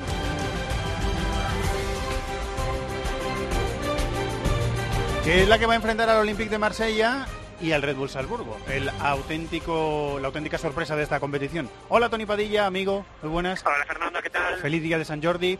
Muchas gracias. Y gracias por dedicarnos un tiempo, que es un día muy festivo y muy celebrado en, en Cataluña. Sabemos que estos días son eh, más difíciles de currar, pero tú eres un currante extremo, así que te lo agradezco mucho. Sin problema, más bonito, también más bonito, es un día muy bonito. Hay, hay flores y libros, por tanto, Sí, es un día señor. hermoso. Sí, señor. Eh, para ti todavía mucho más. Sí, ha, Eh, tocado, ha tocado firmar unos cuantos libros, pero, pero al contrario, es muy, es muy ¿Cuántos has bonito, firmado? ¿no? ¿Cu- ¿Cuántos has firmado? No los has contado, claro. No los he contado, la verdad, pero, pero está bien, ¿no? Por tanto... Decenas, podemos decir, decenas de libros, ce- centenares de libros. Eh, decenas. Lo dejaremos en decenas. Decenas es bastante, está bastante bien. Eh, muy bien, Tony. Marsella-Salzburgo, esa eliminatoria de la que vais a hablar en la mesa de Bein Sport después de las semifinales del jueves. ¿Cómo la ves? Bien, eh, bu- bueno, bueno, yo creo que es un, hay, hay un pronóstico incierto, ¿no? Porque eh, es, es como un, guiño del destino que el año en que por primera vez debuta en Europa el Rasenballsport Leipzig, que de alguna forma el eje de gravedad se traslada al norte de, de Salzburgo a Leipzig en este proyecto futbolístico del, de Red Bull, el equipo que llegue a semifinales sea el, equipo de Salzburgo, ¿no? Incluso los jugadores del Red Bull Salzburg, cuando supieron que el Leipzig había quedado eliminado, hicieron como un print de broma diciendo, bueno, que se demuestre quién es el hermano grande, ¿no? Hay como cierto pique dentro de, de esta estructura futbolística de Red Bull, que es una marca austríaca y que controla diferentes clubes, hasta el punto que hay gente que lo compara con, con la Fórmula 1, ¿no? Recordemos que está la escudería Red Bull y la Toro Rosso, una es como la grande, la otra es la pequeña, pues hacen un poquito la comparación de que a la marca Red Bull le gusta generar competición entre sus equipos y así todos mejoran, ¿no? Por tanto, el Salzburgo que ganará la liga, que le saca muchos puntos a Sturm Graz, ya ha demostrado que se puede cargar equipos muy importantes, se obligan a Lazio. Y es un pronóstico cierto, pese a que por proyecto, por, por, por palmarés, por la historia, debería ser favorito el, el Olympique de Marsella, en el que es el primer gran éxito desde que llegó la nueva propiedad, el señor Frank McCourt, empresario norteamericano, que apostó por Rudy García, que apostó por Andoni Zubizarreta, que, Sí, que nos alegramos que le esté yendo bien. Sí. Lo que pasa es que el Olympique de Marsella también tiene cierta historia de, de inconsistencia, por tanto yo creo que es una eliminatoria de pronóstico incierto, porque si alguien tiene responsabilidad de llegar, es el OEM.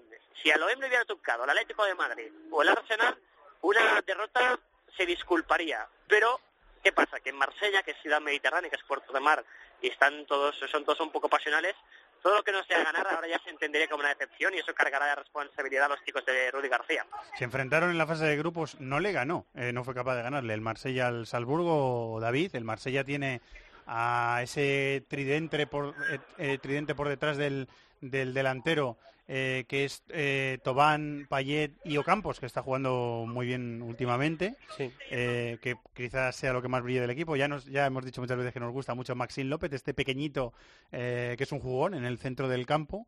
Y el Salzburgo lo has dicho tú también en esta Europa League durante la temporada. Nos gustó contra la Real Sociedad, te gustó mucho contra el eh, Dortmund. Sí, contra Lazio la, Al la segunda lo vuelta destroza lo con tres destroza. goles en, en poco tiempo. ¿Cómo, cómo, cómo ves la eliminatoria? El partido de ida en concreto también. Me imagino un partido abierto. Estoy muy de acuerdo con lo que dice Tony. Al final, la responsabilidad es del Marsella. eh, y esto, pues es verdad que no es tan cómodo, a pesar de que cualitativamente tengas un rival inferior. Y, y la verdad es que tú ves y sigues la trayectoria del Salzburgo y es difícil imaginarte que el Marsella pueda llegar a, a pasar con comodidad, porque es que de verdad es un equipo que está eh, potencia muy bien a sus jugadores y luego estos jugadores, eh, que como le gusta a Rose, son intensos, presionan, muy dinámicos, además tienen calidad. O sea, yo es que hay, hay varios jugadores que yo creo que tienen que salir de ahí, eh, supongo que en breve. El coreano Juan, a mí me, me parece un jugador... Juan Hichan, lo vamos a ver en el Mundial. mu- Muy, dinámico, que, además finaliza muy bien. tiene Berisa, que es otro, otro centrocampista con muy buen manejo de balón. A mí el mediocentro Slager me parece que, que es otro jugador que es que jovencito y que va a salir. El croata Khaled Tassar, el central, un central alto con eh, que va muy bien por arriba, que tiene buena salida de balón. Es que tiene muy buenos jugadores. Es el típico equipo que imagino que irá colocando piezas y de aquí a unos años decimos, joder, es que todos estos jugaban juntos en el Salzburgo. Me parece un una eliminatoria muy difícil para el Marsella. Algunos llegarán al Leipzig, otros llegarán a otros Sí, equipos sí, sí. de Alemania o de Europa. Va a estar bonita, ¿eh? Va a estar sí, yo bonita creo que la, sí. la eliminatoria.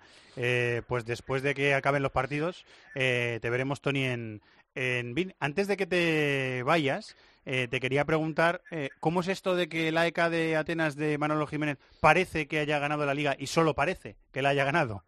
Explícamelo porque es un poco complicado de entender. Yo creo que, que la forma de explicártelo es muy sencilla, ¿no? Grecia es un país maravilloso y, y nadie sabe generar caos también como, como los griegos, ¿no? Al final es el país que generó la forma de explicar las tragedias y las comedias y han- le han dado otro giro de guion maravilloso. Recordemos que la liga fue suspendida por tre- tercera vez en seis años cuando el presidente del PAOK saltó el terreno de juego después de una PAOK con una, con una pistola. Ah, eso significó una sanción de tres puntos para el PAOK de Salónica. Por tanto, esta jornada, el AEK sabía que si ganaba su partido era teóricamente campeón de liga. ¿Por qué digo teóricamente? Porque el, el PAOK presentó un recurso a esas, a esas sanciones de, de tres puntos. Si el AEK hubiera ganado y el PAOK hubiera empatado, el AEK hubiera sido campeón con o sin sanción al equipo de Salónica. Pero como el PAOK ganó con el gol del 90, ah, nos queda la duda de si es campeón o no. Si eh, un tribunal deportivo acepta el recurso del PAOK y le devuelve tres puntos, el AEK aún no sería campeón. Si se mantiene la sanción, el AEK ya lo sería. ¿Qué hizo el equipo de, esa- de, de Atenas? Que llenó el Estadio Olímpico con 60.000 hinchas, ganó el partido, celebró el primer título de Manolo Jiménez, ese título de, de liga, para poner presión. A ver cómo les quitan una liga que ya la han celebrado a lo grande. Y es que incluso aunque les devolvieran los puntos al PAOK por diferencia de puntos, el AEK lo tiene hecho, pero por si, por si acaso el equipo capitalino puso presión. Primer título de liga del AEK desde 1994. Bo. Han pasado muchas cosas, solamente una cosa en común. El mismo propietario, eh, Melisanidis, el hombre que en el 94 le dio un doblete al, al club, luego se largó y volvió cuando el AEK estaba en tercera división. Y en solamente dos años, dos, lo ha devuelto a primera, le ha dado la liga y puede ser doblete, porque hay final de Copa. Y la final de Copa, adivinad contra quién?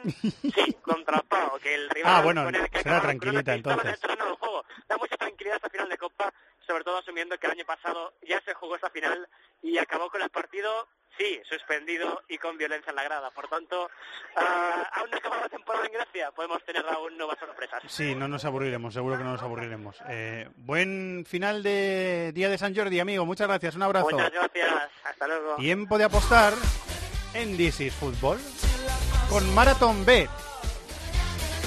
Llevando el ritmo y todo, ¿eh? ¿Has visto, Chato? Me encanta la canción. Al Arsenal Atlético de Madrid, partido de ida de semifinales que viviremos en tiempo de juego el jueves en cadena. Eh, vamos a apostar. Luego te cuento por qué he parado. Porque es que tenía una duda y al final no la he dicho. Arsenal Atlético de Madrid, vamos a apostar con Marathon Bet. ¿Te digo mi apuesta? Por favor, ¿Quieres? estoy esperando. Sí, por favor. Atlético de Madrid ganador con menos de 2,5 goles en el partido se paga a 5,60 a 1. Esa es mi apuesta. Ta, la dejo ahí. Buena apuesta. Me gusta, o eso quiere decir que puede haber dos goles en el partido, ¿no? Eh, sí, exactamente. Pues te cuento la mía porque yo he apostado a que el Atleti va a marcar en los dos tiempos, que se paga 4,25 a 1. Pues yo Pues eh, se paga bajo para mi gusto. Porque que, que No es fácil. los- no es fácil, ¿no? A mí me valdría. David, perdona que te dejo con Ah, yo tengo que ser coherente con lo que he puesto y, eh, y apuesto por la victoria del Arsenal, que se paga a 2,74. 2,74. Tampoco se, se paga mucho. Y son cuotas sujetas a cambios. Así que mañana Hay que estudiarlas de nuevo. la historia podría ser diferente. Con Marathon Bet, cuotas sujetas a cambios, ya lo hemos dicho. Para mayores de 18 años, ya lo hemos dicho. Juega con responsabilidad, también lo hemos dicho. Y consulta condiciones en marathonbet.es. Los de las cuotas. Los de las cuotas, los de las cuotas. Marathon Bet, la casa de apuestas con cuotas de altura. Regístrate ya en marathonbet.es, deposita 60 euros, introduce el código BONOCOPE y juega con 90. Deposita 60 y juega con 90. Los de las cuotas, los de las cuotas. Marathon Bet, apuesta que no te lo esperabas. Mayores de 18 años, juega con responsabilidad. Consulte condiciones en marathonbet.es.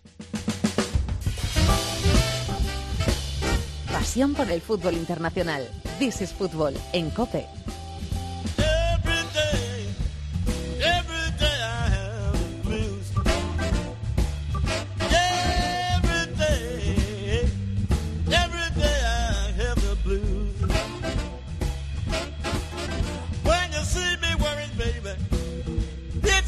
To lose. Nobody A ritmo de blues, que yo soy muy bluesero, creo que se me nota. Vamos a repasar algunas cositas que se nos han quedado sueltas y que normalmente lo hacemos de forma separada, liga inglesa o fútbol inglés por un lado, fútbol alemán por otro, fútbol italiano por otro. Y eh, esta vez las metemos todas dentro del cibercafé.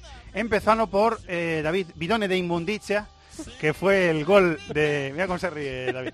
Gol de Kalidou Koulibaly. Eso sí fue un bidón de inmundicia. Eso sí que ¿no? fue un bidón de inmundicia y no lo de Michael Oliver. Eh, remate de cabeza en el minuto 90 para darle la victoria al Nápoles. Victoria que hizo justicia poética, porque vamos, con el partido que hizo el equipo de Sarri, que no hubiera ganado, a mí me hubiera parecido injusticia. Sí, sí, sí, estoy totalmente de acuerdo. Yo creo que, bueno, más allá de que la Juventus estuviera por debajo de su nivel, más allá de que ese cambio de Dybala al descanso yo creo que sorprendió un poco, es cierto que cambió tácticamente el equipo porque estaba sufriendo en la primera parte, más allá de que la Juventus, insisto, no estuviera a su nivel, yo creo que hay que quedarse con que el Nápoles eh, se presentó en la jornada 30 y ci- 34 en el Juventus Stadium a cuatro puntos de ventaja y estuvo jugando en campo rival, apretando, presionando, creando Saliendo de la presión del rival. Eh, totalmente, o sea, jugando además con la convicción del plan de juego que Sarri ha llevado a Nápoles y se llevó los tres puntos para dejar un final de temporada bestial. O sea, es la liga más de las grandes, la más emocionante de Europa ahora mismo. Un punto de distancia sobre de la Juve sobre el Nápoles. Se va al general, con lo cual más 10 de ventaja para la Juve en el general. Sí. Quedan cuatro jornadas y la Juve tiene que ir al campo del Inter y al campo de la Roma. Sí. Si te parece, voy a decir los partidos porque yo creo que a la gente le va a interesar. Perfecto, perfecto. Tiene dos salidas, como dices tú, la Juve muy complicadas. Es Inter la siguiente jornada y en la penúltima Roma, los dos fuera de casa. Hay que recordar que entre medias Sí, señor. tiene la final de Copa la Juve, señor. Juve-Milan, que es el 9 de mayo. Y luego sí es cierto que tiene dos partidos en casa que son asequibles para la Juventus, En teoría, que son sí. Juventus-Bolonia y Juventus-Elas Verona, que puede estar descendido o puede estar jugándose el descenso. Vamos a ver, están Verona y Crotone eh, peleando por no descender, o sea que vamos a ver si el Elas Verona eh, se está jugando en el descenso. El y, Nápoles. y el calendario del Nápoles, en teoría, es algo más Sí, es algo más asequible. Es cierto que tiene la siguiente visita es complicada contra la Fiorentina, Fiorentina. pero hay que decir que la Fiorentina, después de perder contra la Lazio, se ha descolgado un poquito porque estaba pensando a ver si le daba para llegar a, a- yo creo que va a seguir peleando las plazas europeas, pero se ha descolgado un poquito después de esa derrota contra la Lazio. Eh, yo creo que no es una visita tan complicada como podía Y que es un hacerse ver hace dos enemigo semanas. acerrísimo de la Juve. Aparte, Eso también hay que que, es un en detalle, cuenta. es un detalle. Lleva dos, además también perdió la Fiorentina contra el Sassuolo este fin de semana. Digo, tiene Fiorentina fuera de casa y Sandoria fuera de casa también y le queda en casa Torino y Crotone, que es otro equipo que se puede estar jugando el descenso. Ah, vamos a ver, lo lógico es que el Napoli gane los cuatro, sinceramente por la dinámica que viene y por Sí, haber sí. ganado luego los partidos, hay que jugarlos y tienen un montón de episodios, pero a mí me parece, sobre todo, eh, porque a la Juve le queda Inter y Roma fuera, que evidentemente eh, son dos de los campos más complicados de visitar en la Serie A, que la Juve puede dejarse puntos. Nos vamos a divertir, seguro. Valencia, Miquel Moro, muy buenas. Muy buenas tardes. Madrid, Carlos Mateos, hola Charlie. Hola, ¿qué tal? Buenas tardes. ¿Qué ¿cómo me decís los dos? De, después de la exposición hecha, Juventus 0, Nápoles 1, la Juve líder un punto, el Nápoles quedan cuatro jornadas. ¿Qué, qué queréis decir? Pues que nos vamos a divertir, ¿no? Que es lo que decía David. Yo estoy bastante de acuerdo. Eh, el partido estuvo muy bien. eh, se decidió en el 90, pero se pudo haber decidido antes con ese gol de, de Koulibaly. Y ahora la Juventus, bueno, pues va a tener que demostrar eh, que quiere ganar la liga, ¿no? Estando teniendo esos partidos contra el Inter y contra la Roma, eh, ahí se tiene que demostrar la autoridad que tiene y si quiere ganar el título de nuevo tendrá que dar la cara en esos partidos y el Nápoles eh, no pechear, ¿no? Que se dice en estos casos, aguantar, intentar ganar los otros y, y esperar. Eh, a priori eh, lo tiene mejor el Nápoles, pero la Juventus es cuando tiene que demostrar que todavía puede salvar. Eh, a ver si buscamos una mejor ubicación de ese teléfono, porque te estoy escuchando, se te está escuchando bastante mal, Charlie, y hacemos sufrir al oyente. Miquel, ¿lo que me quieras decir? No, la verdad es que está muy bien explicado por David, como siempre, pero por darle un punto o un poco más de detalle, eh, los dos equipos eh, plantearon el partido tal y como se esperaba. La Juve quizás a que no pasara nada o que pasara lo menos posible y casi lo consigue. Es que el, el Nápoles fue valiente porque era realmente que no tenía nada que perder, pero al final es que se encontró el gol en el 89 en un córner, eh, en un fallo de marcaje de Benatia, que hizo un partido muy bueno. Eh, la Juve perdió a Chiellini en el descanso, que, a nivel defensivo, pues bueno, le, a partir de ahí empezaron a, notarse alguna pequeña fuga, ¿no? Empezó el, el Nápoles a encontrar espacios, sobre todo Callejón, que también hizo un muy buen partido, y la verdad es que deja el final de, la Serie A precioso, en un duelo a dos con partidos interesantes. Y no he mirado el calendario, la verdad, pero no sé si la Roma, cuando reciba a la Juve, eh, podría estar pendiente de preparar no sé si la semifinal, la, la vuelta o la o una hipotética final de La Champions. semifinal es seguida, ¿eh? Semifinales esta semana ida y la semana siguiente ya Sí, directamente la vuelta. El ¿eh? Roma Juventus es la penúltima jornada y ya ha jugado la semifinal Ya contra el la Liverpool. O sea, semifinal. la vuelta Roma Liverpool, luego hay un Cagliari Roma y ya después hay ese Roma Juventus. Y la final de la Champions hipotética, si se clasificase la Roma, si no me equivoco, es el 26 de mayo. Con lo cual, y el Roma Juventus es el día 13, o sea que la Roma eh, se puede centrar en ese partido y además es posible que se esté jugando, estar en la siguiente edición de la Liga de Campeones. Sí, que también es otro punto a tener en cuenta, eh, entrar entre los cuatro primeros. Eh, bueno, siguiente punto del orden del día, Inglaterra. Tenemos final de Copa, final de FA Cup definida ya. Dani Gil, Manchester, muy buenas, compañero. Hola, ¿qué tal, Fernando? Muy buenas. Ha quedado definida este fin de semana la final de Copa, que será el sábado 19 de mayo, ¿no?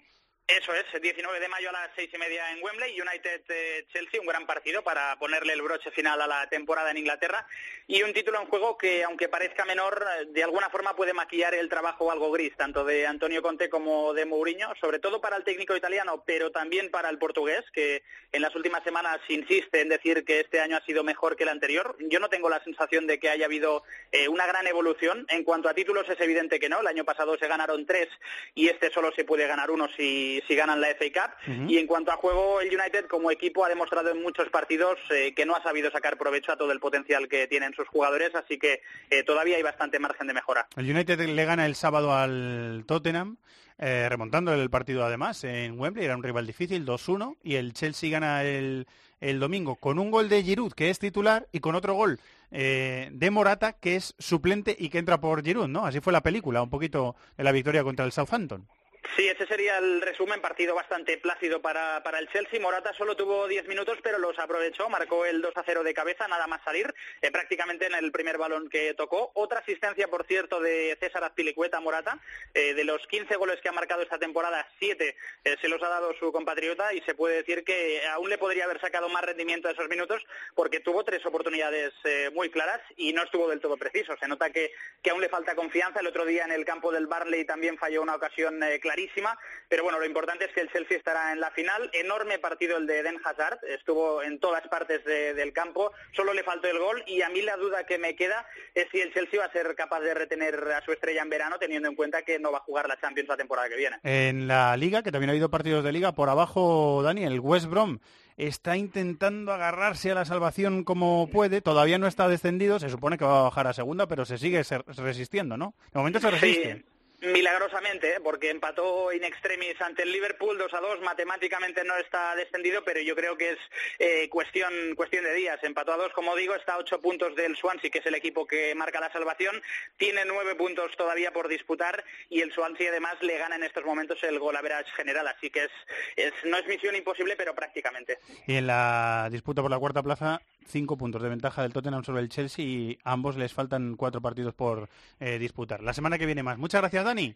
Un abrazo, hasta luego. Chicos de Inglaterra, de lo que queráis decir, lo que os haya dejado el fin de semana, David, de los partidos de Copa, que siempre son muy bonitas, las semifinales en Wembley, con ese ambientazo, con las dos aficiones, o algún detallito que hayas visto de Liga, lo que, lo que queráis decir. Bueno, eh, una lanza a, a favor de Mourinho en el caso de que, que pare- resultó parecido al partido contra el Manchester City, en el sentido de que el Tottenham eh, para mí hace 15-20 minutos iniciales bestiales, o sea, jugando en campo rival, eh, disparando a puerta, el Manchester United no tenía ninguna opción de, de salir y bueno, algún ajuste de Mourinho, abrir a Pogba mucho a la izquierda, que ya lo, vis- lo vimos, eh, lo hemos visto en alguna ocasión para, para salvar la presión del Tottenham, a partir de ahí empieza a ganar metros el Manchester United y, y le acaba dando la vuelta al partido. Y luego eh, en, en el partido del Chelsea yo creo que fue bastante superior el Chelsea, porque en la primera parte jugó mucho en campo rival, una vez marcó Giroud, es verdad que el Southampton se, se estira, pero el Chelsea va saliendo varias veces y yo creo que Morata, a pesar de que solo marcó uno de los tres, salió enchufadísimo. ¿eh? Sí. Salió Tuvo enchufadísimo. tres ocasiones en tres minutos. Sí, sí, sí, Marcó o sea- el gol en el, al minuto de entrada, creo que incluso la primera pelota que toca, que es remate de cabeza. Fue el segundo balón que tocó, porque le dio un pase a Zar y en el siguiente fue el gol. Y O luego sea, tiene dos eh, ocasiones eh, súper seguidas. Y sabes lo que yo me fijé, que eh, de- marcó, es cierto que había marcado una, pero cuando marcó los dos, esos aspavientos que había hecho otras veces de cabrearse por haber fallado, se le vi muy, muy concentrado. O sea, decir, vale, venga, he fallado, vamos a la siguiente. Vamos a y en centrarnos, sí, ¿no? sí, y le, le vi, no sé, me dio esa sensación. Morata. Está jugando al Mundial, es que... Exactamente, le vi muy centrado, centradísimo. está jugando el Mundial. Chicos, ¿qué queréis decir? Tuvo una muy muy clara Morata también para poder marcar algún otro. Yo creo que el Chelsea fue muy superior durante durante todo el partido y no sé si un poco con, con David. Eh, yo creo que estuvo quizás mejor en algunas fases del partido que el United, pero es verdad que, que aprovecharon sus ocasiones y es una final bonita que va a tener espectáculo en el campo y espectáculo en los banquillos, ¿no? Porque entre Mourinho y Conte ya han saltado chispas varias veces y a ver cómo se calienta ese, ese choque.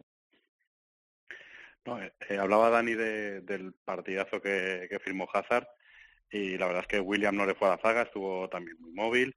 Y se habla, hemos hablado también del buen gol de Morata, un cabezazo académico de libro, pero ojo al gol que hace Giroud, que quizás no tenga mucha elegancia, pero la sangre fría dentro del área para hacer dos recortes y, llegar a empujarla, mm, la verdad es que fue un gol precioso dentro de, de lo quizás un poco patoso que pudo parecer al medio caerse, pero ojo a ese gol, que desde luego rubricaba la superioridad del, Uh, Alemania, Bayern campeón, ya lo había sido la pasada semana. El Schalke de Tedesco está brillando, ¿eh? Le ganó al Dortmund, eh, 56 puntos eh, tiene, eh, 54 el Dortmund, 51 el Leverkusen, que marca la cuarta plaza de la última de Champions. El Hoffenheim está a dos puntos de la Champions y el Leipzig a cuatro de esa cuarta plaza. Por abajo, eh, Wolfsburgo 30, Maguncia 30, en eh, promoción de descenso Friburgo 30, Hamburgo al borde 25 y el Colonia, eh, que tiene 22 puntos, que se va a ir a segunda división,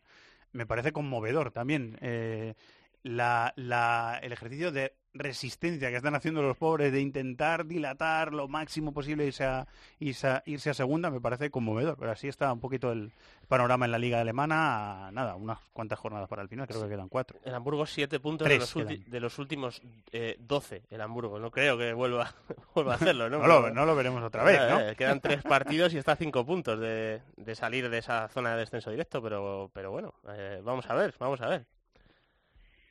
Sería sería meritorio lo del Hamburgo, ¿no? Le ganó este fin de semana al Friburgo, tiene que jugar contra el Wolfsburgo, que también está abajo, le puede meter en problemas. Y luego tiene, creo que Eintracht de Frankfurt y Borussia Mönchengladbach. Hombre, si consigue ganar alguno de esos dos, pues sería meritorio, ¿no? Pero parece complicado. En, Colonia llama la atención lo de Héctor, que ha renovado con el equipo, pues ha estado una mala situación, un jugador que es internacional, que después del Mundial podría tener cartel en varios equipos y ha decidido quedarse. Y por arriba, pues bueno, el Eintracht parece que se desinfla un poco y el Borussia Dortmund que se asienta después de esa victoria bastante importante contra contra el Leverkusen, como fue también importante la victoria del Hoffenheim contra contra el Leipzig. No, fijaos que venía a comentaros lo de Héctor, que como decía David, eh, perdona, Carlos, de, cada mundial, uno ya no sabe si confiar en una renovación, entre comillados, real o si es una renoventa. Si es que están pensando en que pueda hacer un buen papel con Alemania, eh, es un fijo para Lowe y, que puedan sacar por ahí buena tajada.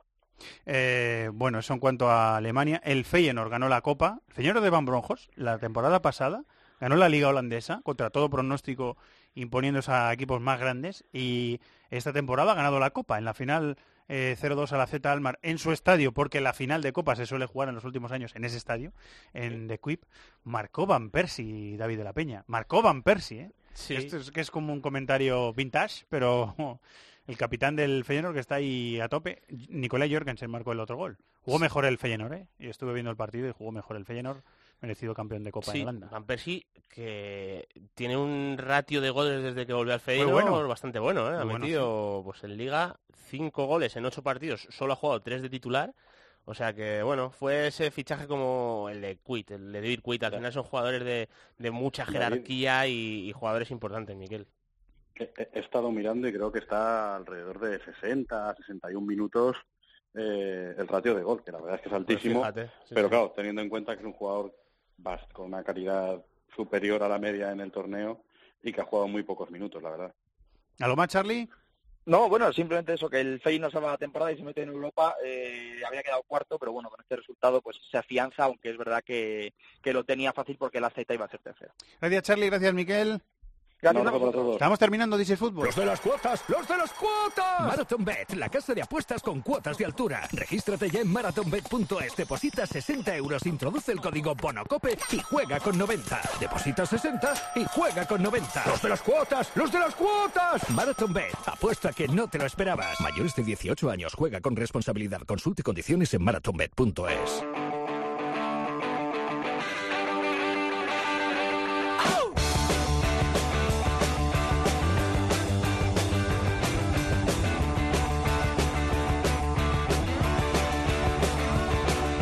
Fútbol, Cadena Cope.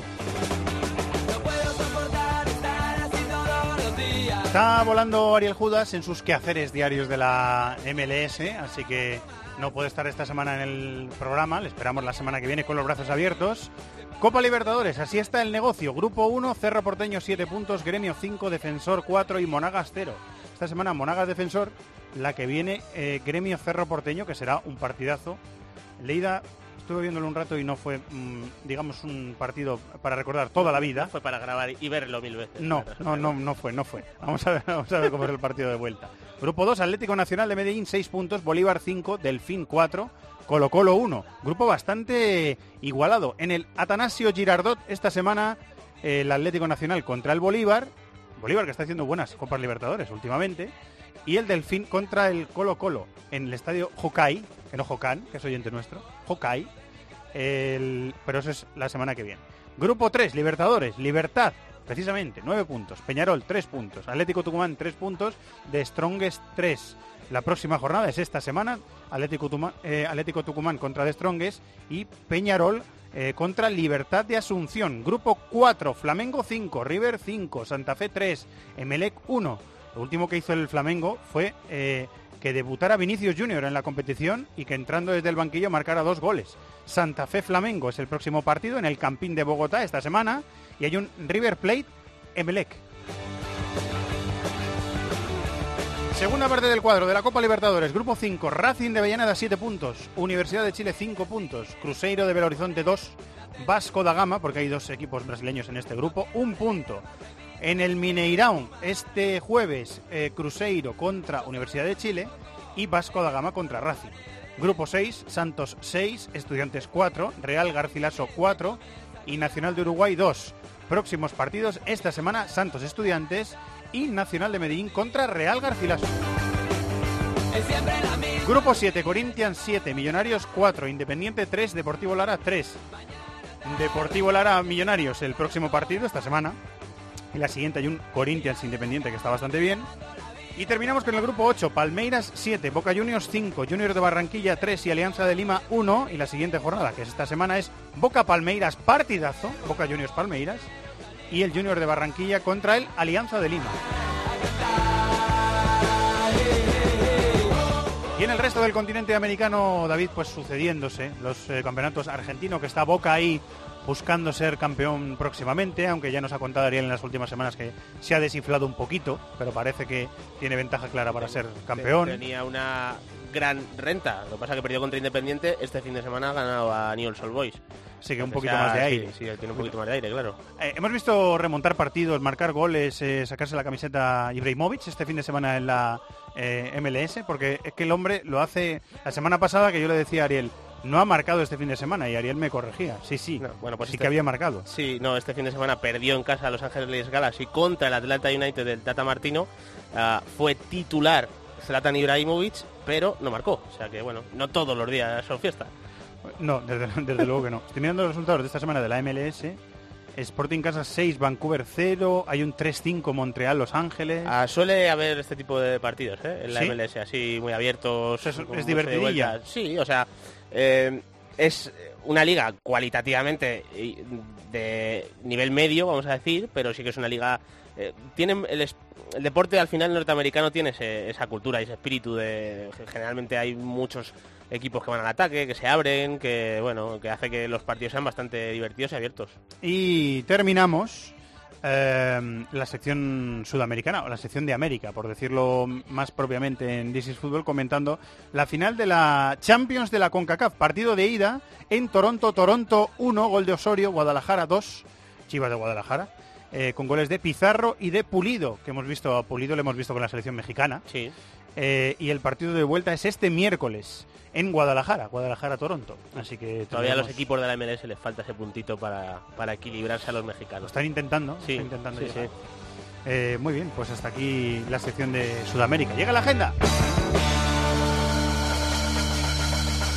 This is Fútbol, Cadena Cope. Señor productor de este programa, señor Chaton. Señor director, muy buenas. ¿Quién ha ganado la UEFA Youth League, la Champions de juveniles? El Fútbol Club Barcelona. En la final en Nyon al Chelsea. 0-3. Dos goles de Marqués y uno de Abel Ruiz en el descuento. Eso es. ¿Cómo lo hemos hecho a dos voces? ¿Has Muy visto? bien, me gusta mucho. Lo que hace ensayar antes de hacer las cosas en el programa, cuando se ensayan. Sí, es la décima vez que lo intentábamos Cuando y nos ha salido. la décima nos ha salido. ¿Cómo engañáis? Hay, hay eh, varios amigos que dicen, la radio es mentira. Yo no voy a ser tan brusco de decirlo así. Porque yo amo la radio, no puedo decir que la radio es mentira. Nunca. Eh, nunca, nunca es mentira. Segunda League para el Barcelona, ¿eh? Segunda. Sí, señor, la había ganado en 2014 y el Chelsea la había ganado en 2015 y en 2016. Y la otra edición la había ganado el Red Bull Salzburgo, del que hemos hablado también porque está en semifinales de la Europa League. ¿Qué agenda me trae usted? Te ¿Qué traigo primero musical? una cancioncita de Avicii, el pobre Avicii, que nos enteramos el fallecido otro la semana que pasada, sí. El murió. DJ sueco, ¿no? ¿Sueco? DJ sueco. Sí, Avicii, es sueco, sí. DJ sueco, sí. A los 28 años de edad. Vamos a escuchar a Avicii.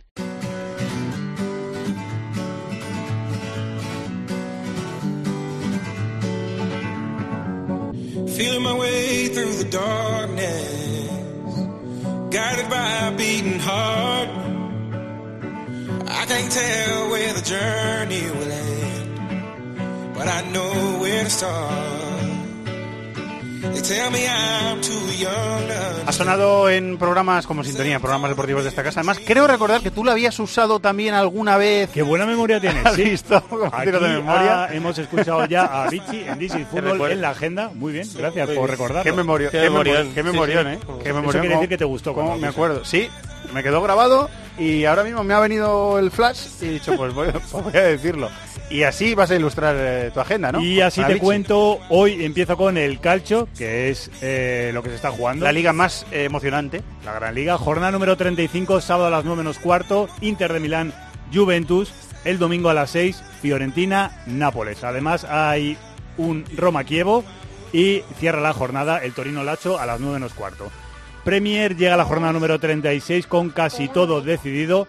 Destaca el domingo a las 5 Que no y te despiste me- la voz de la niña que viene con la canción, ¿eh? Tú sigue, tú dale. Sí, ah, sí, sí, es verdad. Sí, sí, viene con la canción. Esto es obra Yo de me la- acordaba de, la, de aquella vez que la pusiste, me acordaba. ¿Verdad? Sí, sonaba.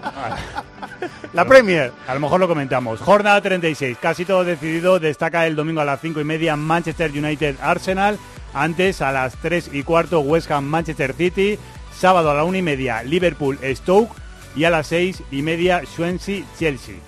En Alemania jornada 32. Viernes juega el Hoffenheim que pelea por la Champions. Bien Se has dicho, enfrenta al Hannover a las 8 y media. Hanofa, dice, dice Antonio Hanofa. Vale, muy bien. El sábado a las 3 y media, Bayern de Múnich Eintracht. A las 6 y media, Bayer Leverkusen, que defiende su puesto de Champions contra el Stuttgart. Por abajo destaca el Wolfsburgo-Hamburgo, décimo cuarto contra décimo séptimo, separado por 5 puntos. En Francia, jornada 35, muy apretado los dos puestos de Champions que quedan y el de la Europa League. Mónaco es segundo, juega el sábado a las 8 contra el Amiens. El Olympique de Lyon está a un punto y se enfrenta a las 5 al Nantes. Y el Olympique de Marsella también a un punto, juega el domingo a las 5 en casa del Angers. Y por último, te voy a destacar, domingo a la 1, Celtic Rangers. Otra vez. Otra vez. Me da la sensación de que juegan 70 veces cada, cada temporada. No, no tanto. bueno, pues un nuevo el firme que contaremos en tiempo de juego. Gracias, Chato. Adiós. Gracias, David. Un abrazo. Y gracias a Bravo, nuestro director técnico. Durante toda la semana, programación muy centrada en las competiciones europeas. Programación deportiva, aquí en COPE. El martes, en directo, a partir de las 8 y media de la tarde, en cope.es y aplicaciones móviles, especial tiempo de juego This is Fútbol con el Liverpool-Roma. Miércoles, desde las 8 y 5 de la tarde, en cadena, en COPE y todas las formas de escucharnos que tenéis, ese Bayern de Múnich Real Madrid, semifinal de la Champions, también partido de ida. El jueves, también a partir de las ocho y media, creo que es, estoy dudando, pero es ocho y media, eh, semifinales de la Europa League en directo, Arsenal Atlético de Madrid. Y Corrochano a las 3 de la tarde, y Lama cuando toque, o Charlie Saez a las ocho y media, y Juanma Castaño en el partidazo a partir de las once y media de la noche. Y la mayor oferta de podcast de la radio española, la mayor oferta de programas deportivos y no deportivos. Que disfrutéis de la vida de la radio. Hasta la semana que viene. Un abrazo muy grande. Adiós. En el correo electrónico thisisfutbol@cope.es, en Facebook nuestra página This is Fútbol Cope y en Twitter arroba Fútbol Cope.